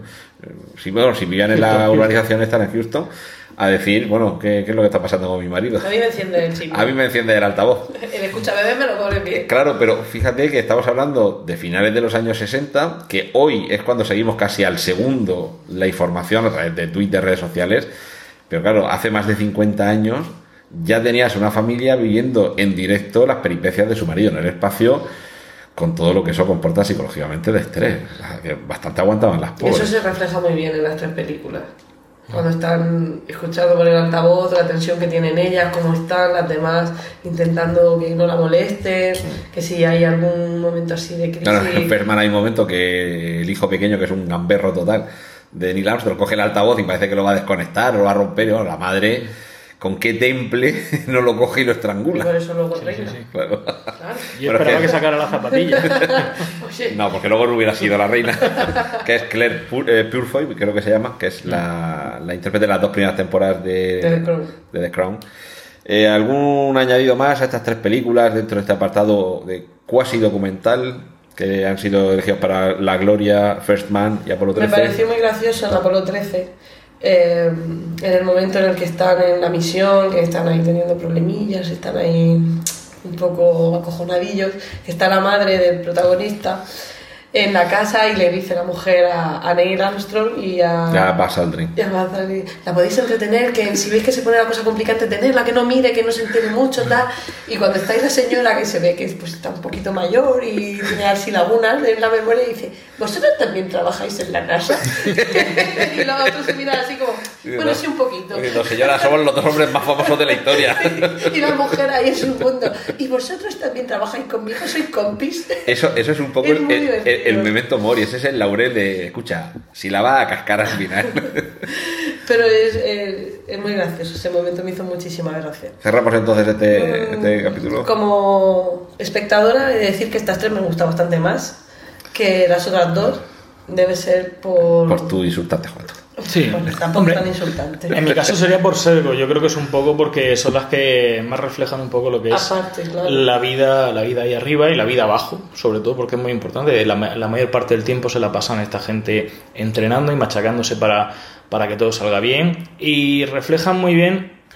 Eh, yo creo que elegidos para la gloria te pone, por ejemplo, un papel que es el de Virgil Grison, que es el que, el que le explota la cápsula, que luego fue el que fallecería en el Apolo 1. Y son la que, el que marca el hito mm, con cada una de sus misiones lo que está pasando para que la NASA sea lo que es luego. El, el lema que es duros y competentes, que como se propusieron ser ahí dentro de la NASA para no volver a cometer esos errores, hasta que ya a finales de los 80 con el Challenger y luego con, con el Columbia volvieron a estropearlo, pero esto de no dejar pasar ni un solo error, es decir, eh, eran capaces de responder al milímetro y decidir en cada momento lo que tenían que hacer. Es cuando se está fallando la nave en First Man, están aterrizando y está saliendo error 1202, ya se habían preparado una chuleta Sí. de qué errores podían cometer y qué Y errores no podían, y qué errores eran directamente darle al botón de aborto. Y estaba, había un tío con una lista, solamente ese hombre se encargaba de mirar esa lista para decirlo. No se ve en la película, pero si vas viendo el- los hitos que se van produciendo en cada una de ellas, te das cuenta que todo esto funcionaba así, que cómo se va forjando el espíritu de la, de la NASA. Para mí las tres son complementarias y cada una son fruto de su tiempo, una de los 80, de los 90 y otra de esta época donde eh, por ejemplo, Ferman, por, eh, por comentarlo, tiene eh, por un lado esa atmósfera claustrofóbica dentro, dentro de la cápsula que parece que todo va a reventar, que estás como en una cafetera que se está a punto de reventar. Con miles de ruidos. Exactamente, las naves están vivas, es que se nota, están ahí como respirando, se quejan cuando haces un giro, cuando haces tal, cuando haces cual. Realmente no es así, dicen los astronautas que qué va, ni mucho menos. Eh, pero sí que es verdad que esa parte se refleja muy bien y sin embargo tiene esos 10-15 minutos de, de obra maestra al final en cuanto al espacio, que es el momento este en el que vas a la luna, lo cual es maravilloso, desde el momento del despegue hasta el momento en el que pisa la luna y hace, bueno, no, ahí sí que no voy a hacer spoiler de, Sí. de ese detalle, pero es un detalle que también está inspirado en, en otro astronauta, eh, Gene Cernan, que fue el último que pisó la luna, sí que dejó un, un mensaje en la luna que está ahí esperando a que alguien que vaya para allá lo, lo Bueno, el, el problema, el problema es que dejó una foto de familia, pero claro, esa foto de familia en un sitio sin atmósfera y con los rayos de sol. Usted deje un periódico en la- delante de una ventana que entre el sol durante unos meses y aquí tenemos atmósfera. pues imagínese el poco tiempo que duraría esa foto allá arriba. Y bueno, hay también esa controversia, si lo que pasa al final de la película es real o no. En cualquier caso, poética. eh, exactamente, sería una licencia eh, más que dramática poética, Sí, efectivamente. qué bonito. Y, y también el- lo que quería decir eh, sobre estas películas es que me parece muy interesante, muy atractivo que te cuenten la historia de esta forma. Hmm.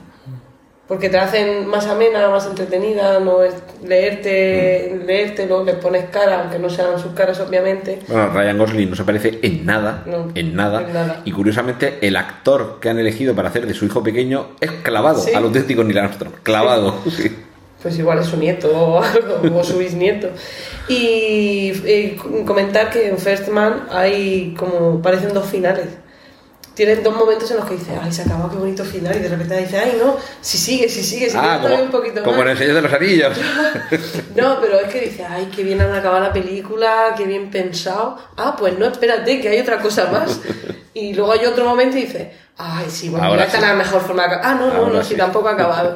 Lo digo por la gente que, que sin, Pero si que- la van a ver, que no digan, ah, qué bonito, puña paguen, no, que se esperen hasta que salgan Hasta que salgan las letras y no hay nada después de las No, no, letras. no, esto no es Marvel, no hay escena post créditos. Me he pasado to- toda la semana diciendo, pero hay escenas post créditos después, porque quiero saber más. Muy interesantes las tres, me han gustado mucho. Pues vamos a pasar eh, justo al Ecuador de, esta edición tertulia de preestreno con un capítulo que yo he titulado Ficción plausible y cuando escuchéis los títulos sabréis un poquito por qué.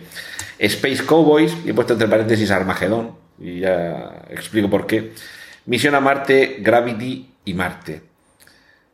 Digo ficción plausible porque son películas, mm, sobre todo eh, Space Cowboys y Armagedón, que la premisa es real, que un meteorito venga y nos, como decían los galos, nos caiga sobre la cabeza, eh, se desplome el firmamento. Y tanto en Space Cowboys como en Armagedón se organiza una misión para tratar de salvarnos. Ya a partir de aquí sería cuando entraríamos en la parte más fantástica, porque no estamos preparados en absoluto para nada de lo que aparece ahí. Y en caso de que en el futuro pudiéramos estarlo, todavía está por determinar que esa sea la forma adecuada de hacerse cargo de un meteorito que viene a impactar contra nosotros. En la NASA estamos trabajando duro en ello. Estamos trabajando en ello. Estamos trabajando en ello. Pero sí que me interesaba de esas dos películas. Me has, me has hecho un crossover, ¿sabes? Porque Sí. aquí has metido Space Cowboy lo, has me- lo has mezclado con Deep Impact. eh, Sí. Sí, porque Space Cowboys lo que tienen que hacer es rescatar un satélite ruso. Sí, sí. hecho, con unos Reconfigurar el ordenador. pero que, que nos va a caer sobre la cabeza. En el caso de Space sí. Cowboys, es más creíble porque sí que es verdad que tenemos un montón de satélites, nos pueden caer, y sí que es más creíble que suba una nave a hacer lo que sea, y más o menos, incluso las malas. Ya lo que pasa es que no tenemos el transportador espacial, pero cuando lo teníamos podías intentar con el brazo ese canadiense remolcarlo y llevarlo a una órbita superior o algo. Y bueno, el, caso del meteorito era de Armagedón, efectivamente. Pero la idea era salir al espacio a hacer algo. Cosa que, que, que no. Y en el caso de Misión a Marte, eh, lo que me llamaba la atención no era tanto el, el elemento que aparece al final de la película, el elemento, bueno, basado en la mala interpretación quizá de una foto de la planicie de Sidonia en Marte, pero sí el elemento de cómo funciona el moverse hacia Marte en esa película. Tenemos también un- una rueda de estas eh, que van moviéndose para generar eh, gravedad artificial, no en toda la nave, sino solo en un pequeño fragmento. Además esas escenas son, están muy chulas, eh, estéticamente es muy chula esa escena, en la que van uno andando mientras están los otros ahí sentados, en- cada uno haciendo su movida. Sí, cada uno en una parte distinta. Y luego, eh, enganchando un poco mm, Misión a Marte con, dos, eh, otra- con otras dos películas. Gravity, por lo que supone salir de la nave y tener que buscárselas. Y Marte en el sentido de, de cómo se establece alguien cómo se podría llegar a establecer alguien en Marte. Que también está relacionada con Misión a Marte porque tienen un momento ahí de... Exactamente. Entonces, yo creo que todas estas películas nos muestran elementos, por eso es lo de ficción plausible. Son cosas que podrían pasar. Algunas podrían llegar a pasar, seguramente no estamos preparados para ninguna de ellas en este momento, ni seguramente en unas cuantas décadas, pero mm, nos podemos creer, no en el futuro, en el año en el que le ponen a cada una de esas películas, pero que de aquí a menos de 100 años, algo de lo que sale en esas películas podemos llegar a, a- a tenerlo en la Pero realidad. creo todo menos lo de Space Cowboys. Porque señores que llevan los pantalones por debajo de las tetas que suban al espacio, me cuesta muchísimo creérmelo. ¿Sabes lo que- sobre, todo por- perdón, sobre todo porque Space Cowboys y, Ar- y Armageddon, eh, una de las premisas que tienen es que las personas que van a intentar arreglar el, Lo que, lo que arreglar. es que iba a decir una palabra muy fea, pero bueno, el- la movida que tienen en el espacio no es Movida es un término vuestro de la NASA, ¿no? Sí, la utilizamos así todo el rato. Oye, la movida esa, pásamela. Sí, sí. La movida de... Sí. De hecho, las misiones ya vamos a dejar de La- llamarlas sí, misiones y las vamos a llamar movidas. La movida Odyssey, la movida... A partir de las próximas naves espaciales todo va a ser movida tal, movida Sí. número uno, movida número dos, así hasta que... Sí, de- Sí, te pasaron el burofax. Sí, ¿no? sí, sí. Movida la ISS. sí, sí. Más o menos. La, movida es la que te- tuviste con la Soyuz hace poco, pero bueno, sigamos. No, yo no estaba trabajando en ese, estaba de vacaciones. El Space Cowboys y en Armageddon, eh, la premisa es que el personal que va a ir a arreglar eh, lo que se ha roto o intentar eh, romper el, el cometa no es gente preparada, no son astronautas, los tienen que preparar. Y lo que tiene, a mí me resulta más gracioso es cómo los entrenan para poder subir al espacio y poder realizar la tarea con, Bueno, también he puesto estas películas porque, aunque hay elementos que son ficción, pero sí que hay otros que están muy pegados a la realidad y que ahora mismo se trabaja así. Por ejemplo, el proceso de preparación para subir al espacio, que yo no sé si realmente eh, es más fácil que un ingeniero aprenda a ser astronauta que enseñarle a un astronauta a, A ser, ser a ser ingeniero. ingeniero de prospecciones en este caso. Es que de hecho necesitas casi la formación en ingeniería y aparte te, va- te están machacando desde el día uno, desde que entras, eh, vuelves a entrar a la universidad, por así decirlo, para formarte en ingeniería en todo aquello que te falta, todas tus carencias. El que sube allí al final no es solamente un astronauta, sino que es un ingeniero, un biólogo, tal, porque has tenido una formación extensa eh, en todo ese tipo de, de aspectos. Por ejemplo, los astronautas de la NASA, que eran pilotos de pruebas en los tiempos del- de los Apolo, al final, cuando ya se hicieron estas misiones más avanzadas, se convirtieron en auténticos geólogos porque se pasaban con gente de geología las 24 horas del día. Incluso pedían, oye, queremos hacer un examen visual, queremos despresurizar la cápsula para salir por la ventanilla arriba y observar el panorama. Eran ya, se habían convertido en geólogos por el paso del camino, o biólogos, o cualquier eh, tipo de estas cosas. A mí, por ejemplo, la de Space Cowboys, eh, cambiando un poco el hilo, me recordaba en un momento dado cuando la vi, dije, han sacado los personajes de elegidos para la gloria y los han metido en el transportador con 50 años más. Por Dios, esto que es. Sí. Y, y es así, es, es- es básicamente lo que están diciendo. Te vamos a... Reelegidos para la Exactamente, gloria. Exactamente, te vamos a mover ahí. Y es curioso porque cuando se estrenó Space Cowboys acababa de pasar lo de John Glenn, o estaba muy próximo a pasar de rescatar a un señor mayorcito que ya está retirado de todo y ponerlo ahí en medio de un transportador a ver qué pasa. Eh, con la excusa, eh, pues eso, de que les habían robado los rusos, les habían robado los planos y tenían ahí un satélite que estaba a punto de, de amenazarles. Eh, que esto ha pasado, ¿eh? pero ha pasado incluso entre propias agencias. Es decir, un departamento de la NASA le ha robado a otro el plano para hacer algún tipo de cosa. astronautas que se robaban la plantilla los unos a los otros. Por ejemplo, el del Apolo 17, eh, Gene Cernan, el El último. Exactamente, que era el último hombre que iba a ir a la Luna, no tenía un geólogo en su equipo. Y sin embargo, el del Apolo 18 sí que tenía un geólogo en su equipo. Entonces, al final, hicieron ahí algún apaño, consiguió en el último momento que él se pasara a su equipo. Y, y así consiguió ir a la Luna, porque si no hubieran cambiado de misión y hubieran puesto al Apolo 18, a los astronautas del Apolo 18 ahí, y hubieran, hubieran robado algo. Mm, creo que, que, a ver, esto de prospectores petrolíferos, que era lo, lo que se veía en Armageddon, es una, es una locura que está bonita, queda muy bien en la Divertida. película, exactamente, le crea, una, le crea un argumento muy bonito a la película. Sí, son una pandilla graciosa. Sí, No quieren volver a pagar impuestos. Nunca. Nunca. sí. eh, Pero que digamos que de esa película lo único que nos podríamos creer es el proceso de entrenamiento.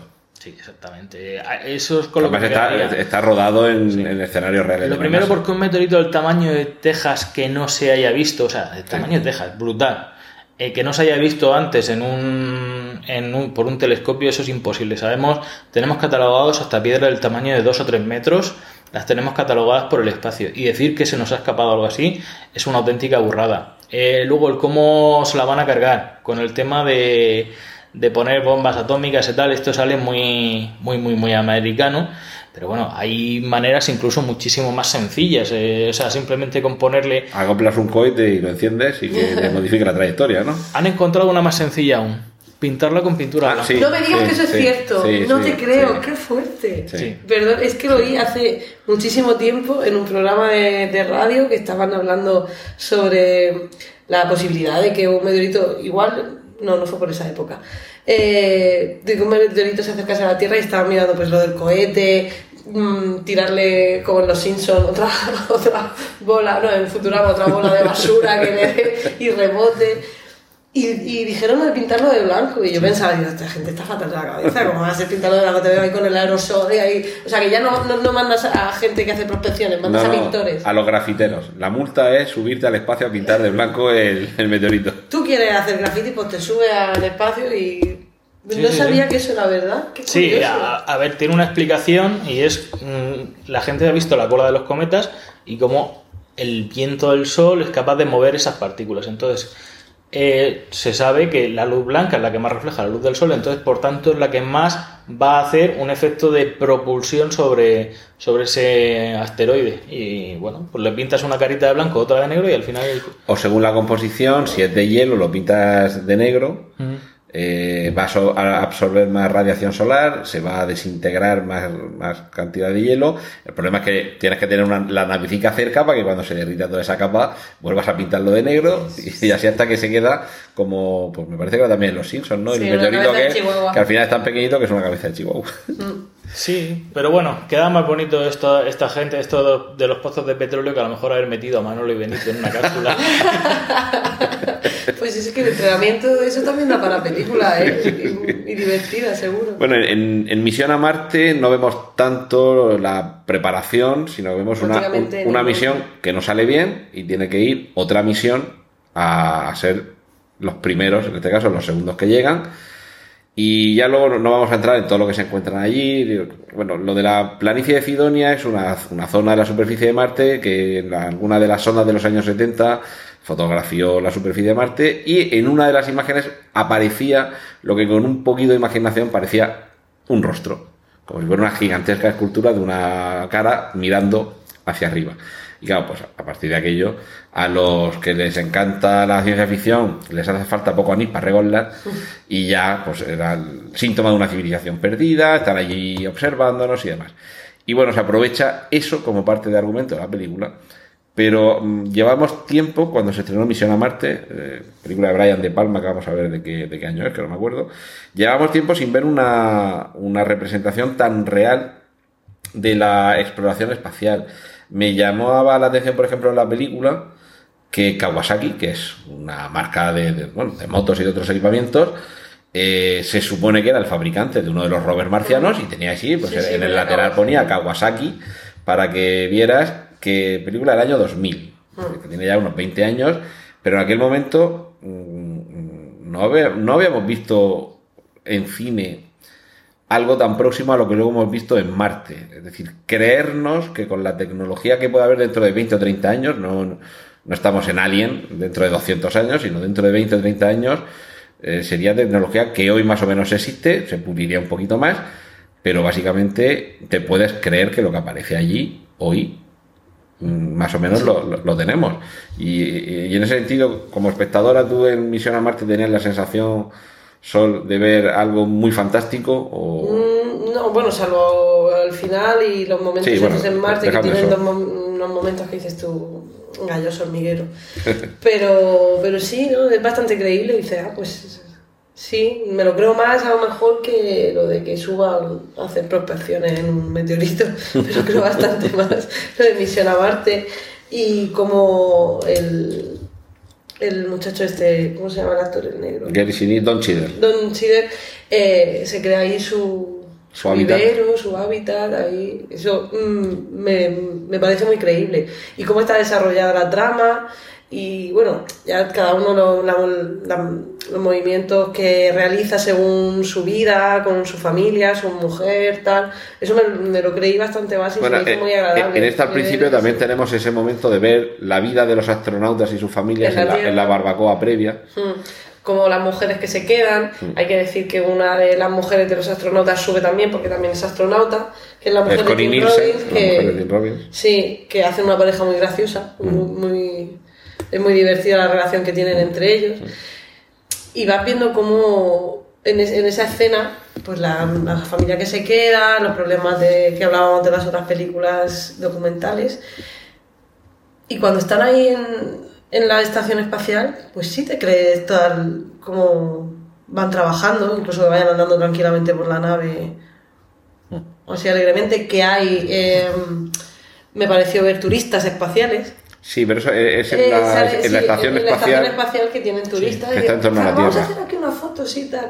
Que eso ya no me lo creí menos, la De, verdad. de hecho, la misión a Marte se controlaba desde la estación espacial. Sí, si sí. no recuerdo mal, Sí. que era una, Sí, otra de las cosas que. Es me- ahí donde, donde están los, los turistas. Bueno, hay, hay dos aspectos de esta película que, que sí que me gustaría que hab- habláramos un poquito sobre su nivel de credibilidad, que es primero que tengamos una etapa inicial que es la estación espacial. Parece un poquito más lógico que desde la Tierra subimos a la estación espacial y aquí ya en gravedad cero se ha construido la nave que nos lleva a Marte. E incluso yo sigo viendo más lógico lo que hicieron en la Luna, que es dejar una nave en órbita y que bajas y subes, pero no tienes que acarrear también todo lo que te tiene que trasladar luego de vuelta a la Tierra. Pero ah, eh, eso lo tendríamos por un lado, pero el antecedente de la película Marte, el marciano, eh, o la novela El marciano de Andy Weir, que es lo que le pasó a Don Cheadle durante todo el año, el año y medio que estuvo allí solo. Básicamente. En este caso, eh, esta creo yo sería la parte de ficción, que tú te generas ahí un vivero con unas plantas y tienes oxígeno suficiente para sobrevivir porque está cambiando poco a poco la composición de la atmósfera marciana, eso vamos a no creérnoslo, pero, pero si queréis entramos ya también en la parte de Marte. Mm, Como decían en la novela, I'm- I have to take the shit out, the- the science out of this, o como diciendo, tengo que estrujar la ciencia de esto para seguir viviendo. Y eso era un poco, yo lo vi así cuando leí la novela de Marte, digo, bueno, nos están contando qué es lo que le pasó al negro de Misión a Marte. Sí, sí, sí, Eh, exactamente. pues eh, justamente lo de el momento de Marte eh, va muy relacionado con lo que ha dicho él antes, porque tienen que estar preparados para todo y tienen que saber de todo, porque yo qué sé, el de Armageddon se queda ahí en Marte, por ejemplo, y no sabe cómo cultivar patatas, no se le ocurre. Entonces tienen que estar muy, muy preparados los astronautas para todas las misiones porque puede que mm, se ponga malo el biólogo o el mecánico o muera, que puede pasar, Bueno, eh, y eh. tenga eh, el otro que, que actuar y hacer de mecánico de biólogo para poder llevar la misión a cabo. En el caso de Marte, menos mal que el que se quedó allí era el ingeniero agrónomo, porque si llega a ser el, el médico, pues se hubiera curado muy rápido la herida que se había hecho con la antena que se grabó. Pero ya. se había quedado ahí, ahí. se acaba, sí. Sí, pero por lo menos en este caso, Martín, aunque gastamos mucho en ir a, a rescatarlo una vez más, pero bueno, por lo menos el hombre mm, se mantiene ahí. Me, me voy a poner en plan Arturo Go- González Campo, en plan el monaguillo. Eh, Matt Damon es de los que no hay que dejar que salgan solo a la calle.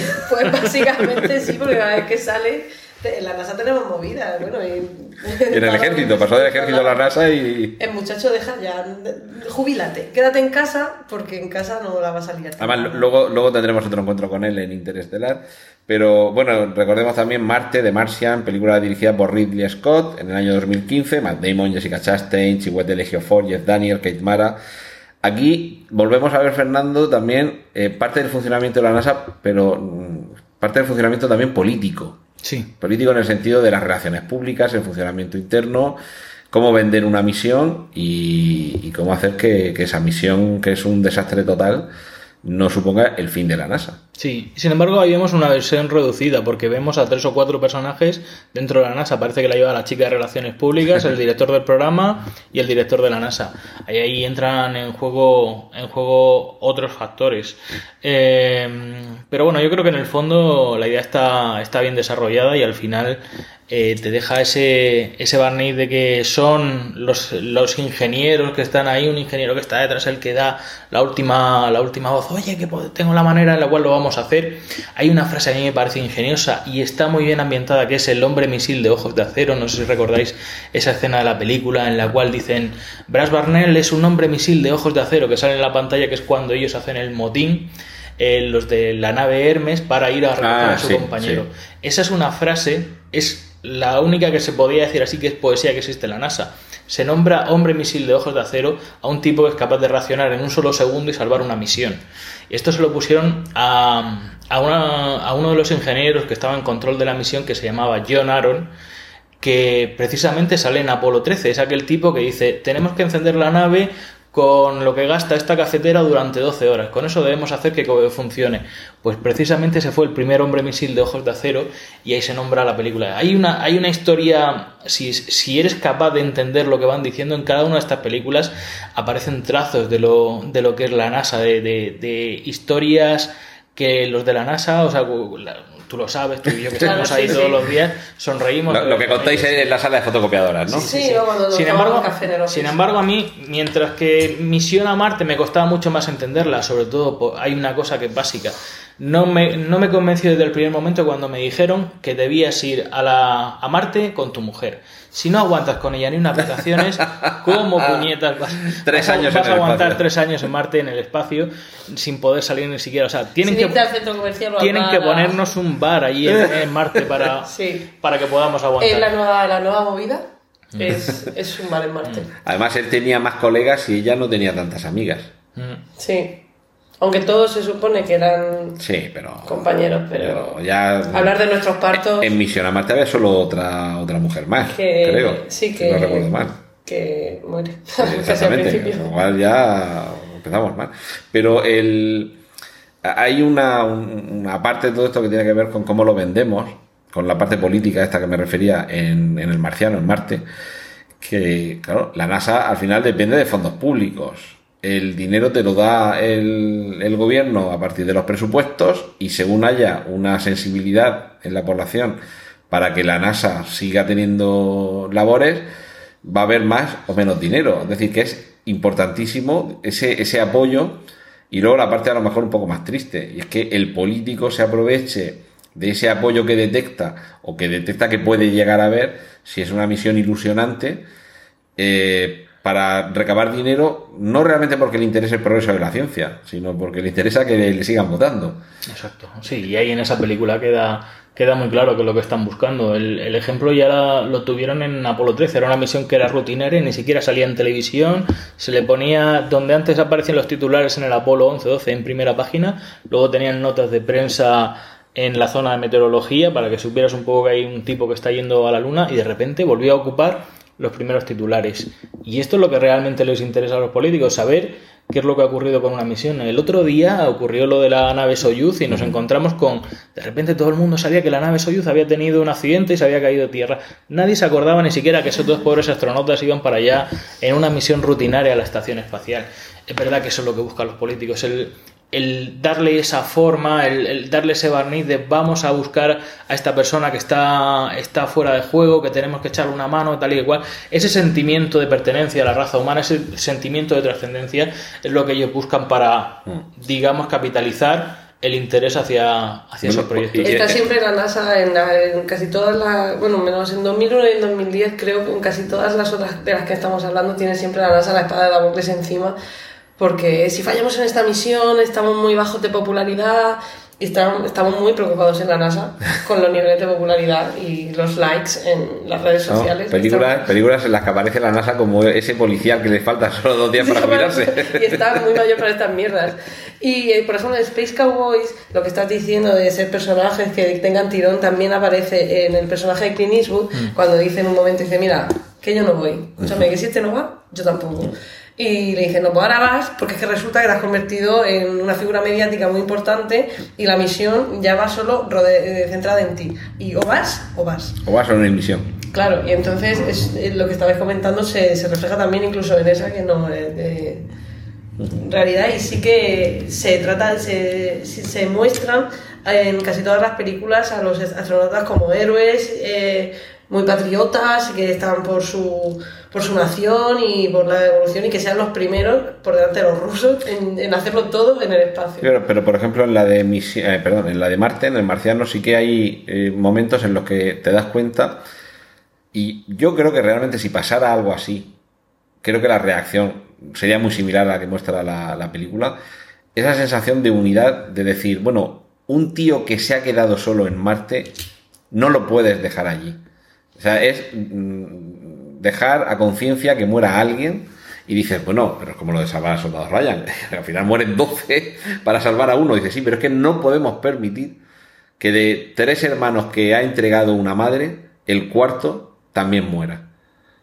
Dice, si por el camino muere alguien, que además se presenta voluntario, es que ha tratado de conseguir un bien mayor. Y precisamente en esa película lo vemos como sí que hay un sentimiento de unión entre todos los pueblos de la Tierra en los que ya no es un astronauta americano, es un ser humano. Exacto. Y esa, esa foto que, que, bueno, aparece en la película, se supone que, que además es ya totalmente irreal, porque ya no existe la versión papel, eh, en la revista Time como portada, el, los de la misión china y el, y el representante de, de la NASA abrazados con ese titular que nos remite también a Dire Straits, con lo de Brother in Arms, o Brothers in Arms, que yo me imagino que sí que se daría ese componente, de tenemos que colaborar, porque ese no es vuestro, ni es nuestro, es un ser humano y es de, de todo. De todo Sí, en casi todas las películas relacionadas con el espacio, como cuando vienen extraterrestres o nos quieren invadir, al final siempre se refleja que nos unimos. Mm. En la adversidad nos unimos. Por eso soy de la selección española. Tú eras como los niños pequeños. ¿Tú de qué equipo eres? Del España. Del España, Del España. sí, sí, porque es cuando veo que realmente estamos todos a una y el enemigo, entre comillas, no es tu vecino de la comunidad de al lado, sino del país vecino, que es normal. Sí. Que nada une como un buen eh, enemigo común, como pensaba Conrad Bate, el hombre más inteligente del mundo en Watchmen. Aunque tendrás que inventar un pulpo. Yo creo que de todas las películas que estamos analizando en esta parte, la de ficción plau- eh, plausible, eh, sería la de Marte, para mí sería la que más podría ser plausible en, en todos los aspectos. Y, a ver, por ejemplo, el, el tema este del, del aislamiento, el cómo se enfrenta a él, el cómo se está organizando todo alrededor del mundo para que se salve. Esto que estabas matizando tú ahora, me ha venido a la mente, mientras que lo estabas comentando, aquella mujer que quedó atrapada, que era la médica de, de la base en la Antártida, de la base que estaba en el Polo Sur. Eh, no sé si recordáis esta historia. Pues era una mujer que al poco de quedarse aislados, ellos tienen, los dejan allí en verano y vuelven al verano siguiente a por ellos. Y entonces, al poco de empezar, se exploró y notó un bulto. Entonces se hizo unas, unas pruebas médicas y resulta que había desarrollado un cáncer. No tenía quimioterapia, no tenía nada, no había manera de rescatarla porque con el frío antártico ni siquiera los aviones pueden aterrizar ya que se le congelarían las ruedas, los, las alas, todo se le congelaría. Entonces, ¿qué hicieron? Le enviaron quimioterapia, se la enviaron volando, eh, aviones que volaban a, a ras, que tiraban tres o cuatro cargas de quimioterapia, para que por lo menos una le pudiera llegar a ella y rescatarla y así tuvi- la tuvieron tratándose con quimioterapia durante todo un año. Como la gente que estaba dentro de la propia base le estaba ayudando a ella, porque claro, imagínate, la más enferma de todas es precisamente la, la doctora. Esa, esa sensación de unidad de cuando alguien está mal, tenemos ese sentimiento, por así decirlo, tribal o de pertenencia. Somos al fin y al cabo anim- animales sociales y todos nos, nos unimos ante la adversidad cuando al- alguno de nosotros está con la patita herida. Y yo creo que eso se refleja muy bien en la película, tanto por un lado el espíritu de supervivencia, que lo tenemos todos innato cuando llega el momento, aunque pensamos que no sabemos, como me pasa a mí, yo no sabía freír un huevo hasta que mi mujer se fue un día y no vino y me Pero no y me plancharlo. y me preparó la cena y al final... Y al final aprendió para Al final aprendí, y eso fue mi primer instinto de supervivencia. Eh, por un lado está bien y por otro lado este que estaba matizando, el, el de el pertenencia a, a lo tribal, a lo social. Y, y bueno, yo creo que... Sí, normalmente, pero eso no viene. mm, Los animales también protegen en la, la manada al, al más débil. mm, Al, al- al Matt Damon. Es justo, al más débil de la, de la manada lo, lo protegen constantemente. En casi todo el reino animal es así. Y luego, bueno, también por, por terminar con, con Marte, como su propia tripulación, que no sabía que estaba vivo, primero no saben si decirles, oye, es que, que- que os lo habéis dejado. que, que, que no estaba muerto. Estaba de parranda. Y ellos mismos son los que toman la decisión de volver. Y cuando uno se lo explica y volvemos al componente de la familia, dice, pero has estado tres años fuera y vas a estar otros tres, dices que él lo habría hecho por mí. Pero porque allí se hermanan mucho las, las pruebas, lo sabemos nosotros, las pruebas son muy duras y te hacen también desarrollar esa... Esta es la parte que quizá a mí ma- más me patina, porque llegaría un momento en el que ellos deberían recibir información de la Tierra. O sea, cuando tú estás ahí aislado, eh, no lo estás tanto porque te ponen tu hilo de comunicación con tu familia, tú ya tienes acceso a tus correos electrónicos y tal. Ahora, ir allí, vale, si estás trabajando, estás en una nave espacial, pero tienes, ellos tienen todos un ordenador con sus películas, donde Ah, bueno, se ponen pues, a ver. si hay wifi ya no es tan difícil Sí, lo de sí, la Sí, sí, de, hecho están tuiteando casi todo el día, es imposible que no te enteres de lo que está pasando y enterarse de que tu compañero no está, no está vivo cuando tú se supone que estás en una misión que funciona perfectamente, hubiera resultado extraño, hubieran dicho, oye, ¿qué pasa? ¿Por qué tenéis censura aquí sobre nosotros?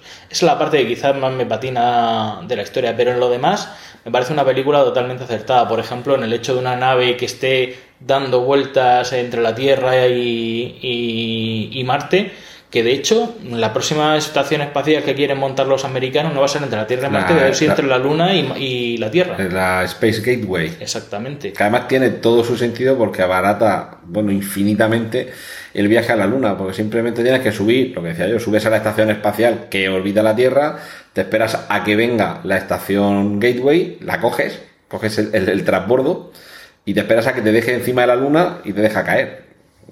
Y en la siguiente pasada subes. Eh, Eh, nos faltaría también Gravity.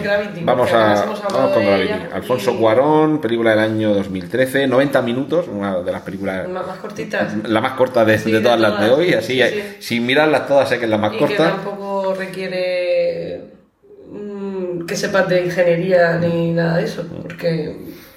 Por cierto, en el reparto, Sandra Bullock, George Clooney Y alguien más que tampoco sé mucho. y Ed Harris. Ed Harris es un Sí, clásico. es- En es todas la voz en off. Solo la voz en off del otro compañero, pero Mm. es Ed Harris, que claro, una película del espacio sin Ed Harris No es una, no es una película del espacio. Eso es muy interesante eh, la sensación de agobio que te produce esa película en todo momento. Cuando está fuera, cuando está dentro, cuando está buscando, cuando cae, cuando sube, es, constantemente estás angustiado porque te, tra- te transporta esa sensación y lo pasé bastante mal viendo la película. Al principio Porque estaba sujetándome Cine. en el cine. Estaba Es sujetando que en la tele, esta, tele, esta película en la tele pierde Sí. el 90%. Mm. yo la vi con gafas 3D y todo, o sea, ya era, ya era una pasada. Buscaba el cinturón de seguridad para agarrar de donde fuera porque dice, voy a salir volando yo también con ella. Y lo hace muy bien. Sandra Bullock está muy bien en esa película. De las pocas que... Bueno, y en esa gente especial también. Sí, sí, sí, también, también. Yo la veo quizá, eh, para mí no es- la película de todas, todas es la menos realista de todas, porque de hecho vi una, una tira cómica donde resumían Gravity en la realidad y sería como, Dios mío, eh, nuestra nave se ha roto y no podemos volver a la cápsula. Eh, eh, la estación espacial está como 100 kilómetros más allá. Eh, no tenemos sistema de propulsión. Y ahí se acaba la película. Muertos todos. Eso hubiera sido el resumen real. Pero bueno, a partir de ahí se crean otra serie de conceptos. eh, venga, tal, eh, como que tenía el tipo, tenía una mochila que dejó, solamente se usó dos veces en los años 80, la mochila propulsora para llevarlo hasta la estación espacial. Ten en cuenta que hay diferentes órbitas, como 200 o 300 kilómetros de altura entre ellas. Con esa mochila no te da ni para acercarte al bar de la esquina, o sea que imagínate cómo para llegar. Y que coincida que dentro de, aunque tengas la órbita justo debajo, que tiene que pasar, que a lo mejor está en esa órbita, pero está en la otra punta del planeta. Que en una hora y media igual vuelves a tenerlo por debajo, pero que son muchas. Si habláramos antes de carambolas, con lo de la asistencia gravitatoria y todo esto, eh, para que suceda realmente todo lo que pasa en esta película, se tienen que dar todavía más casualidades, que tiene que ser eso, que la mochila la tengas, que esté a tope de carga, que la órbita en la que estás y la órbita en la que está la nave a la que quieres ir estén cercanas y además coincida el punto de la órbita en la que está tu nave y la otra.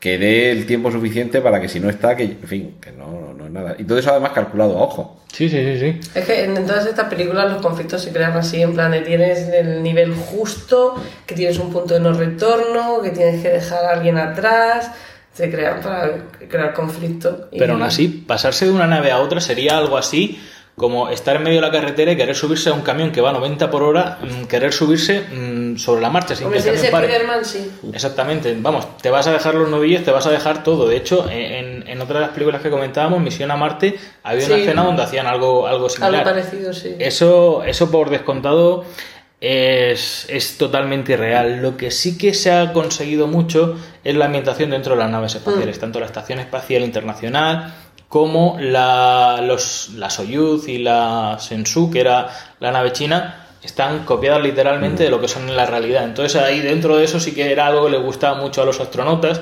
De hecho tuvieron el primer pase de Gravity, se hizo la Estación Espacial Internacional, le subieron la película ahí para que la vieran. Y pues sí, hombre, da- da- para ellos fue fantástico. ¡Wow! Que estamos aquí en medio de... Y al y allí. escenarios. a- al verla no hubo alguno que dijera, eh, me voy a bajar. me habéis acojonado con esta peli.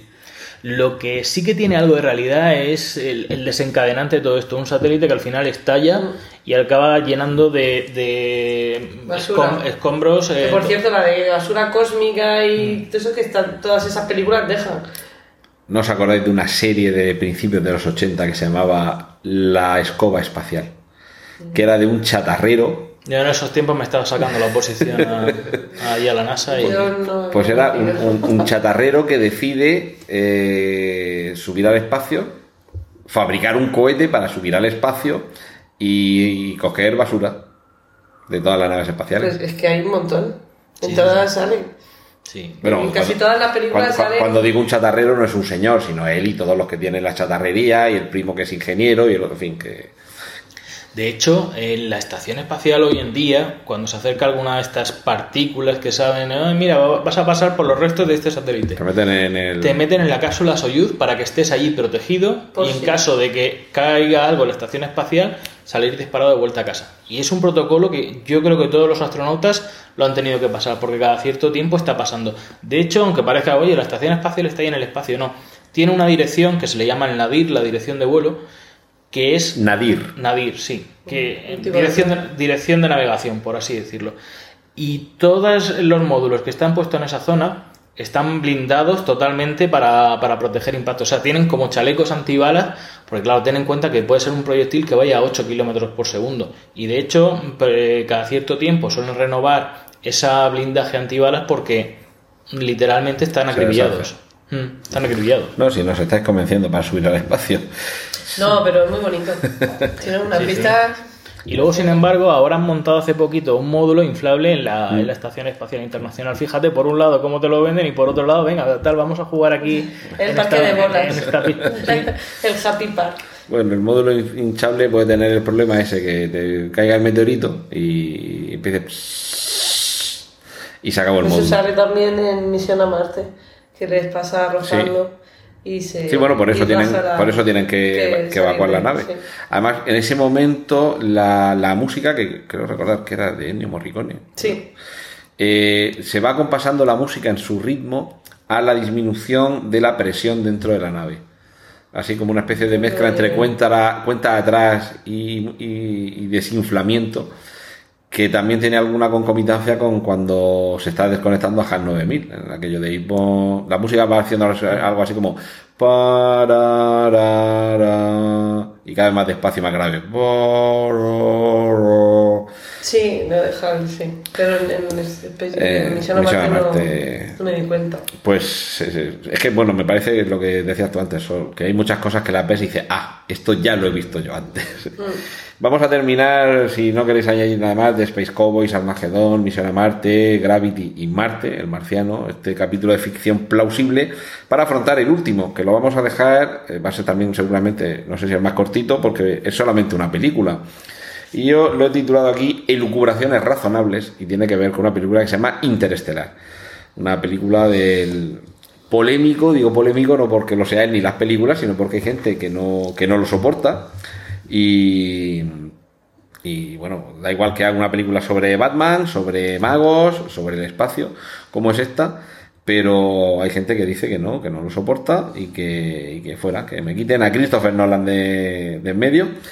Y en Interestelar creo que hay un elemento bastante imaginativo y que lo podemos dejar en, en ficción, en fantasía o como mínimo en ciencia ficción, tenemos un elemento científico importante, pero sobre todo hay uno que a mí es el que más tristeza me, produce la película, que es cuando te dicen que en un futuro no demasiado lejano, que la NASA eh, pasa a ser casi como una leyenda urbana, como que se le enseña a los niños que no existió, o más bien no se les enseña que existió.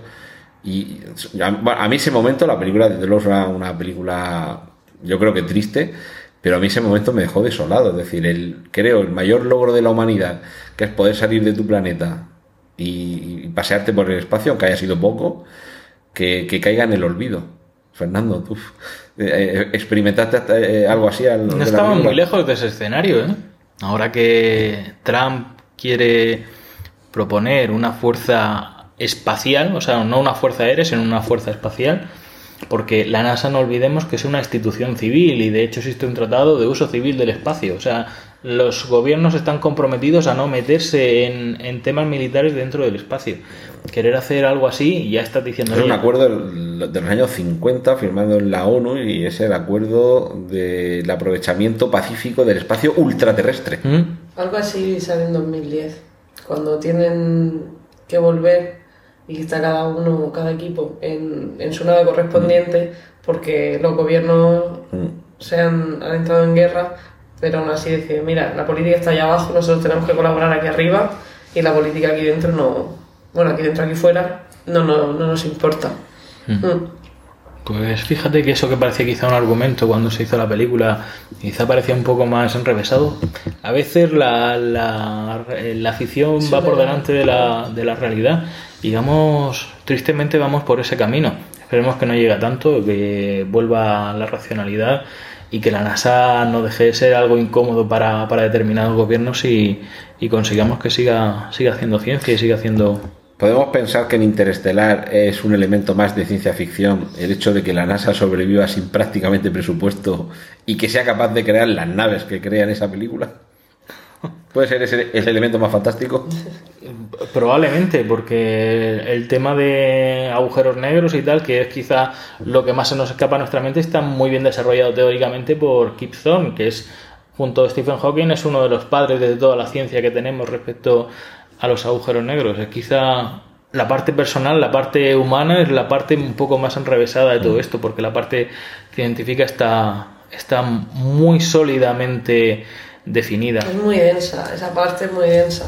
Que necesitas, si no tienes nociones, necesitas varias, varios visionados para, para alcanzar a entender una cuarta parte de todo lo que te están contando. Es muy densa esa película.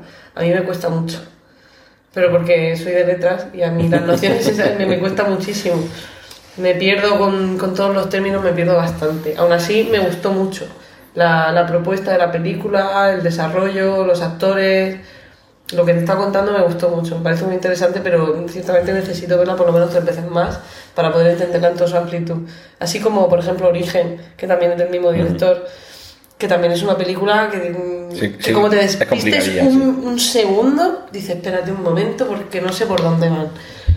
Pues yo creo que es que a este hombre le gustan las cosas densas y poner, hacer que te que la cabeza te explote un poco y que tengas que, que pensar, que no sean de palomitas como Space Cowboy, que no sean...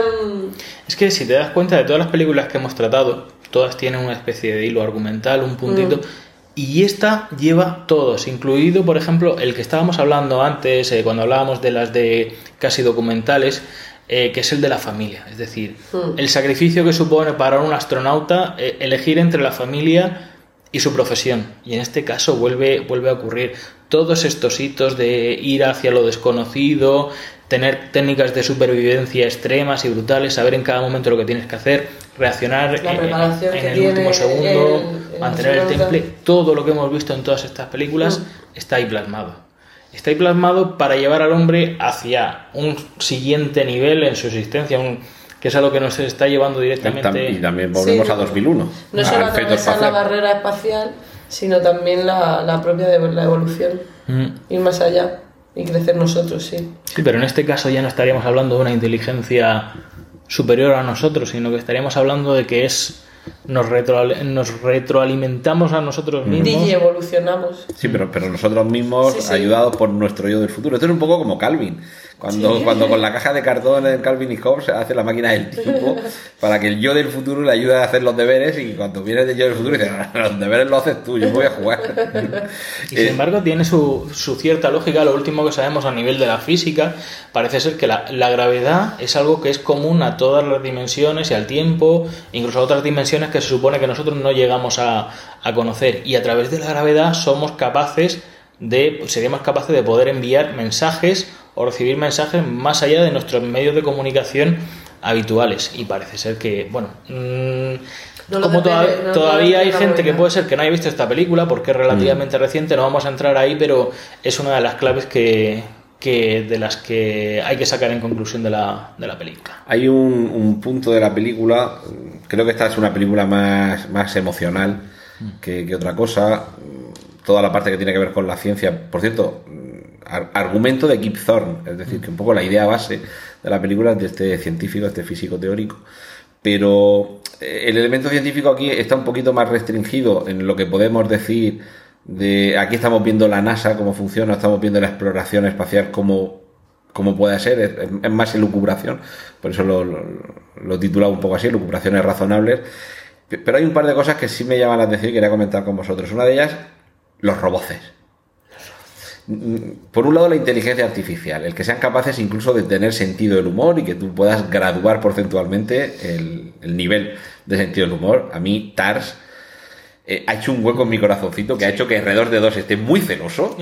Últimamente chirría y silba con un retintín que no me gusta nada, pero es que TARS creo que es un, un hallazgo completo en la parte de inteligencia artificial. Pero, curiosamente, esa pinta que tiene de monolito, eh, está claro que Interestelar tiene muchísimas referencias de 2001, de hecho Nolan es un enamorado declarado y confeso de 2001 hasta el punto de presentar recientemente, eh, no sé si fue en el Festival de Cannes, en Venecia, alguno de estos, una versión restaurada bajo su dirección de 2001, que para algunos es 2001 pasado por Instagram, porque tiene unos filtros que yo creo que desvirtúan un poquito lo que... Vamos a ver, que tenemos el, el DVD, procede del, Blu- del, del Laserdisc, y eso sí que lo remasterizó Stanley Kubrick.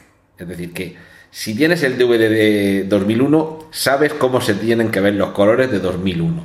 Entonces me parece muy bien que quieras eh, ponerle tu filtro por encima, pero no digas que pretendes representar lo que originariamente era la copia que se ponía en cines, porque esa remasterización ya la hizo Kubrick. Pero siendo tan fan, claro, ¿cómo resistirse a poner ahí un trasunto de monolito?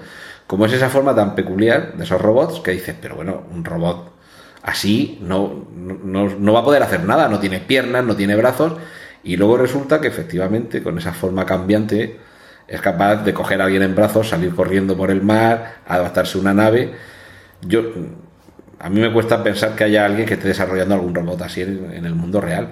Pero sin embargo, en la inteligencia artificial sí que me creo que eso pueda llegar a suceder por algo tan sencillo, Como por, Siri. por la experiencia que tenemos de tratar de tomarle el pelo a Siri y ver cómo te las devuelve. Mm, Sí, totalmente. A ver, mm, eh, el tema, eh, hace unos días les estaba leyendo de que a través de inteligencia artificial han determinado patrones de, de determinados tipos de cáncer que a los humanos se nos había pasado, eh, se nos habían pasado absolutamente por completo, no los habíamos visto y habían descubierto una serie de pautas.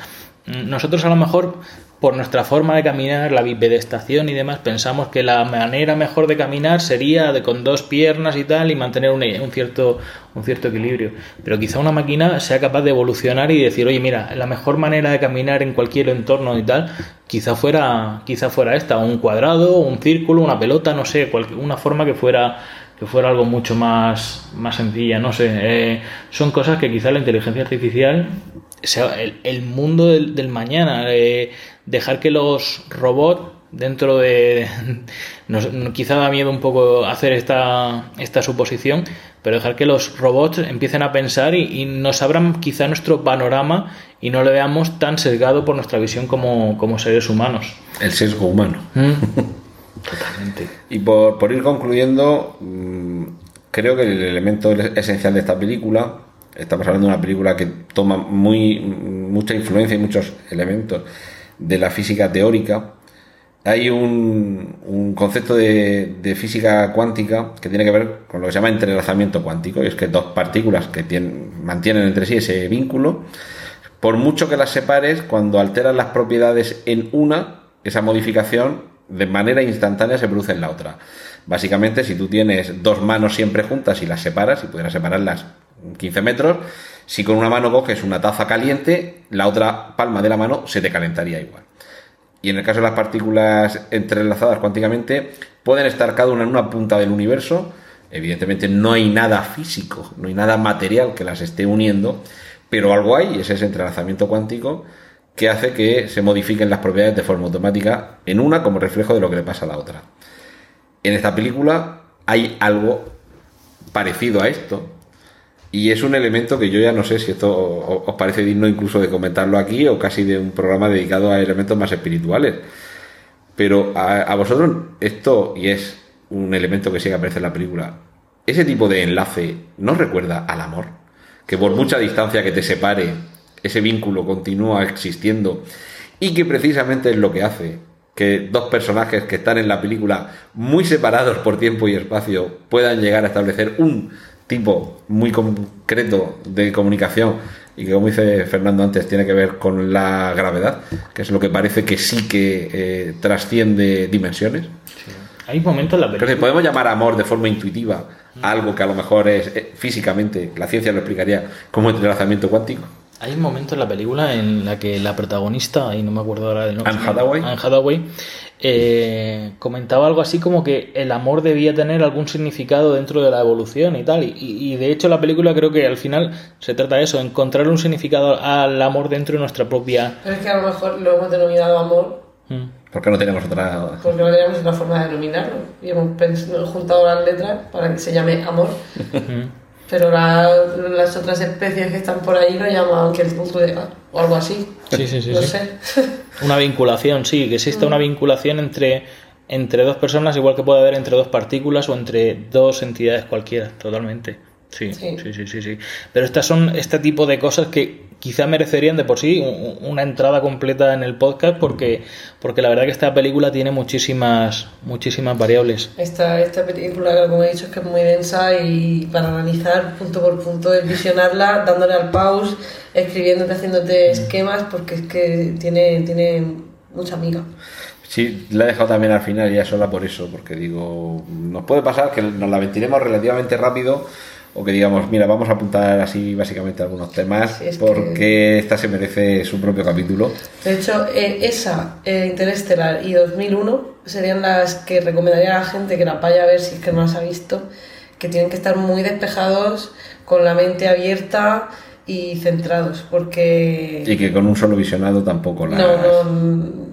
2001 a lo mejor con dos, visionado va medianamente bien, pero Interestelar a no ser que se, se, te dé, se, te dé, bien la ciencia y entiendas todos esos conceptos que igual con dos visionados la, la terminas de entender, pero si no estás por la ciencia, es, las demás las puedes ver cualquier día. Y es que dos o tres personas viendo la misma película, el mismo pase y demás, pueden sacar conclusiones. Yo he llegado. Eso ya te pasa en cualquier película, que, que lleve un poco más allá, que no. En los mercenarios pasa mucho.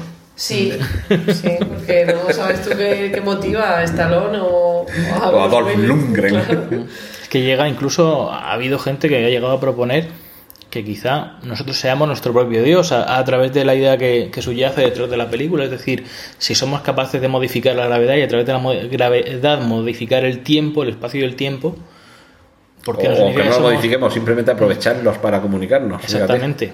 ¿Cómo no sabemos que esto no puede haber llegado a influir en el comienzo de los tiempos, en el origen de los tiempos y ser nosotros, pues eso, nuestro, nuestro propio Dios? Es una idea, una idea enrevesada, una idea complicada que esto ya sería, es que es casi una clase de estas de filosofía, no, no de las que me daban a mí en el instituto, que las recuerdo que eran un poquito más espesas y eso hizo que le tomara una cierta manía a Kant y demás, pero... Hay una, una, bueno, seguro que hay algún relato de ciencia ficción, sobre todo en los años 50 y 60, que se exploraba mucho todo este tipo de, de, paradojas, o como dice de para jodas. ¿Por qué sería que en los años 60 es cuando se exploraba todo eso? Pues no lo sé, seguramente algún tipo de sustancia. que animaba a los escritores a imaginar cosas que hoy ya no caben en nuestra cabeza. mucho tiempo libre. Pero hay una, una novela, creo que recordar, que se llama Puerta al Verano, y no recuerdo el, tit- el nombre del autor, que estableciendo un, un viaje en el tiempo en un personaje que cambia de sexo, ese personaje resulta ser al mismo tiempo él, su padre y su madre. Eso sí que te explota la cabeza. Ahí ¿No, sí. ha- no, no ha dirigido Nola? Ríete de incendies, de Denis Villeneuve. Vaya. Bueno, pues, pues, como veo cómo os he dejado así, eh, vamos a hacer un, un repaso final. Hoy hemos hablado de 2001-2010, elegidos para la gloria, First Man, Apolo 13, Space Cowboys, Armageddon, Misión a Marte, Gravity, Marte e Interestelar. 1, 2, 3, 4, 5, 6, 7, 8, 9, 10, 11 películas. Quizá habríamos tenido que buscar una más para que hubieran sido 12, que es el, el número de seres humanos que han pisado la Luna. Y me parece muy triste que ya se nos estén empezando a morir y que vamos a dejar pasar el tiempo y nos vamos a quedar sin ningún ser vivo que haya estado en la Luna. Danos tiempo, estamos conmovidas en la casa. Yo no, no os lo digo porque estéis aquí delante por nada. ¿eh? Ya, ya. Es que las naves no tiran, ¿eh? Falta ahí, estamos ahí viendo a ver qué le pasa. con lo del diésel y el gasoil y todo eso estamos... A ver si viene Elon Musk y echa ahí un poco el resto, ¿no? SpaceX. No sé si hay alguna de estas películas que queráis recomendar especialmente como vuestra favorita o la que más os llega, os llena, os toca la patata. Interestelar me gustó mucho. Sí la recomendaría, con las condiciones que he puesto. Y, y First Man también me ha parecido muy interesante. Bueno, yo me, me hubiera quedado perfectamente con las que ha mencionado ella y añadiría también la de Marte. La de Marte porque, aunque quizá la película queda un poco, quizá el tono comedia Mm. ha quedado al final un poco Tiene desdibujado. varias- Y mucho más suave que el libro. En el Sí, libro sí, es sí. constante. El sentido del humor, creo que además del conocimiento es lo que salva a este Tiene señor. muchos chascarrillos. Sí, yo me quedaría con esas en, en principio.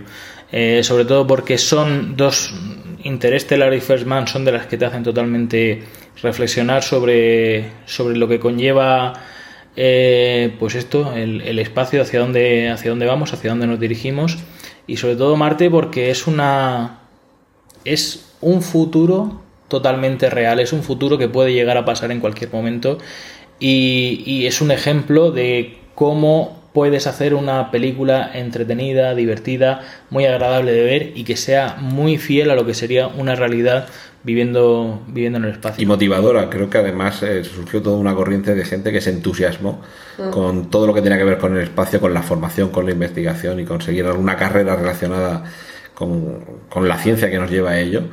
E incluso con la ciencia básica, porque en la película se ve, pero en la novela es alucinante ir leyendo y de una forma muy amena como Andy Weir te va contando los cálculos que va haciendo del oxígeno que necesita, de la energía que necesita, de todo lo que necesita para sobrevivir y no te aburre. Y es números, son fórmulas, son cálculos que aparentemente deberían hacerte salir corriendo y te lo estás pasando bien. Sí, sí, sí, es una película donde, eh, o sea, en el libro, que en la película está bien narrado, pero claro, mm, el lenguaje no es el mismo.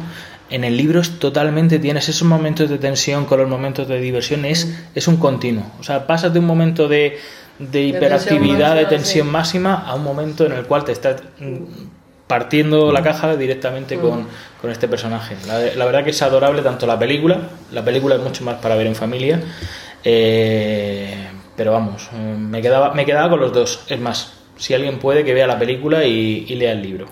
Sí, además quizá, quizá en ese orden, porque si la película te gusta, el libro te va a gustar todavía más.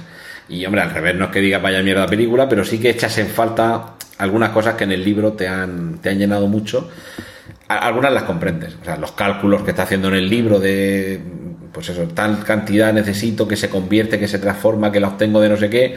Eso en la película es posible que lo hubiera lastrado un poquito en cuanto al ritmo, pero en el libro está, está muy bien tratado. Yo voy a... Yo además añadiría un par Sí. de cosas.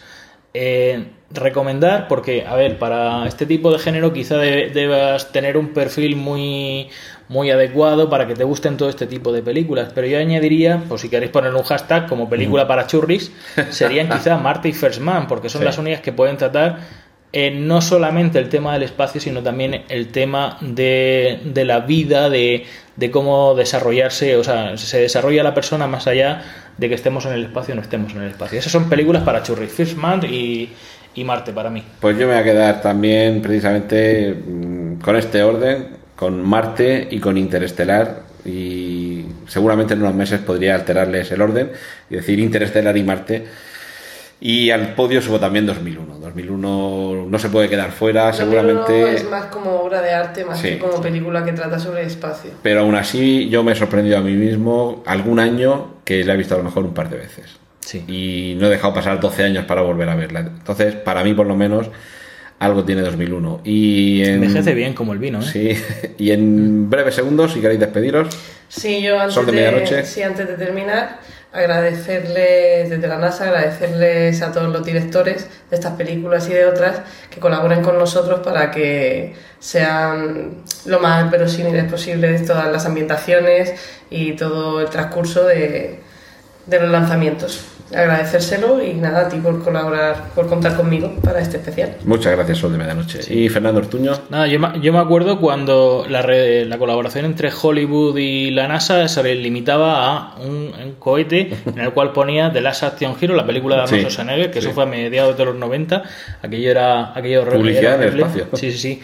Ahora me alegra mucho que, por ejemplo, Ryan Gosling eh, hace poco contara cómo fue a la NASA para que le explicaran cómo funcionaba aquello. Y dice, mira, aquel es el telescopio con el que vamos a descubrir cómo se inició el universo. Allí está la estación espacial, los módulos de- que vamos a lanzar próximamente, con los cuales van a poder vivir cientos de personas y... Él se quedaba sorprendido con qué naturalidad lo dicen. Estamos llegando a que el espacio sea algo natural y algo fantástico para, para nosotros, algo cotidiano. Se nos está haciendo muy, mono- muy monótono quizá en algunas cosas, pero gracias a estas películas estamos saboreando lo que significa la conquista del espacio. A mí me ha, me ha resultado muy agradable pasar con vosotros hoy este ratito y bueno, eh, espero que pronto estrenen nuevas películas para seguir comentando sobre esto. muy bien, pues muchas gracias a Fernando Ortuño, a Sol de Medianoche, muchas gracias a vosotros por haber seguido hasta aquí. Y ya sabéis que la semana que viene, preestreno volverá a su órbita habitual. Muchas gracias. ¡Y corten! Gracias por escuchar Preestreno. Puedes contactar con nosotros en emilcar.fm barra preestreno, donde encontrarás nuestros anteriores episodios. Genial, a positivar.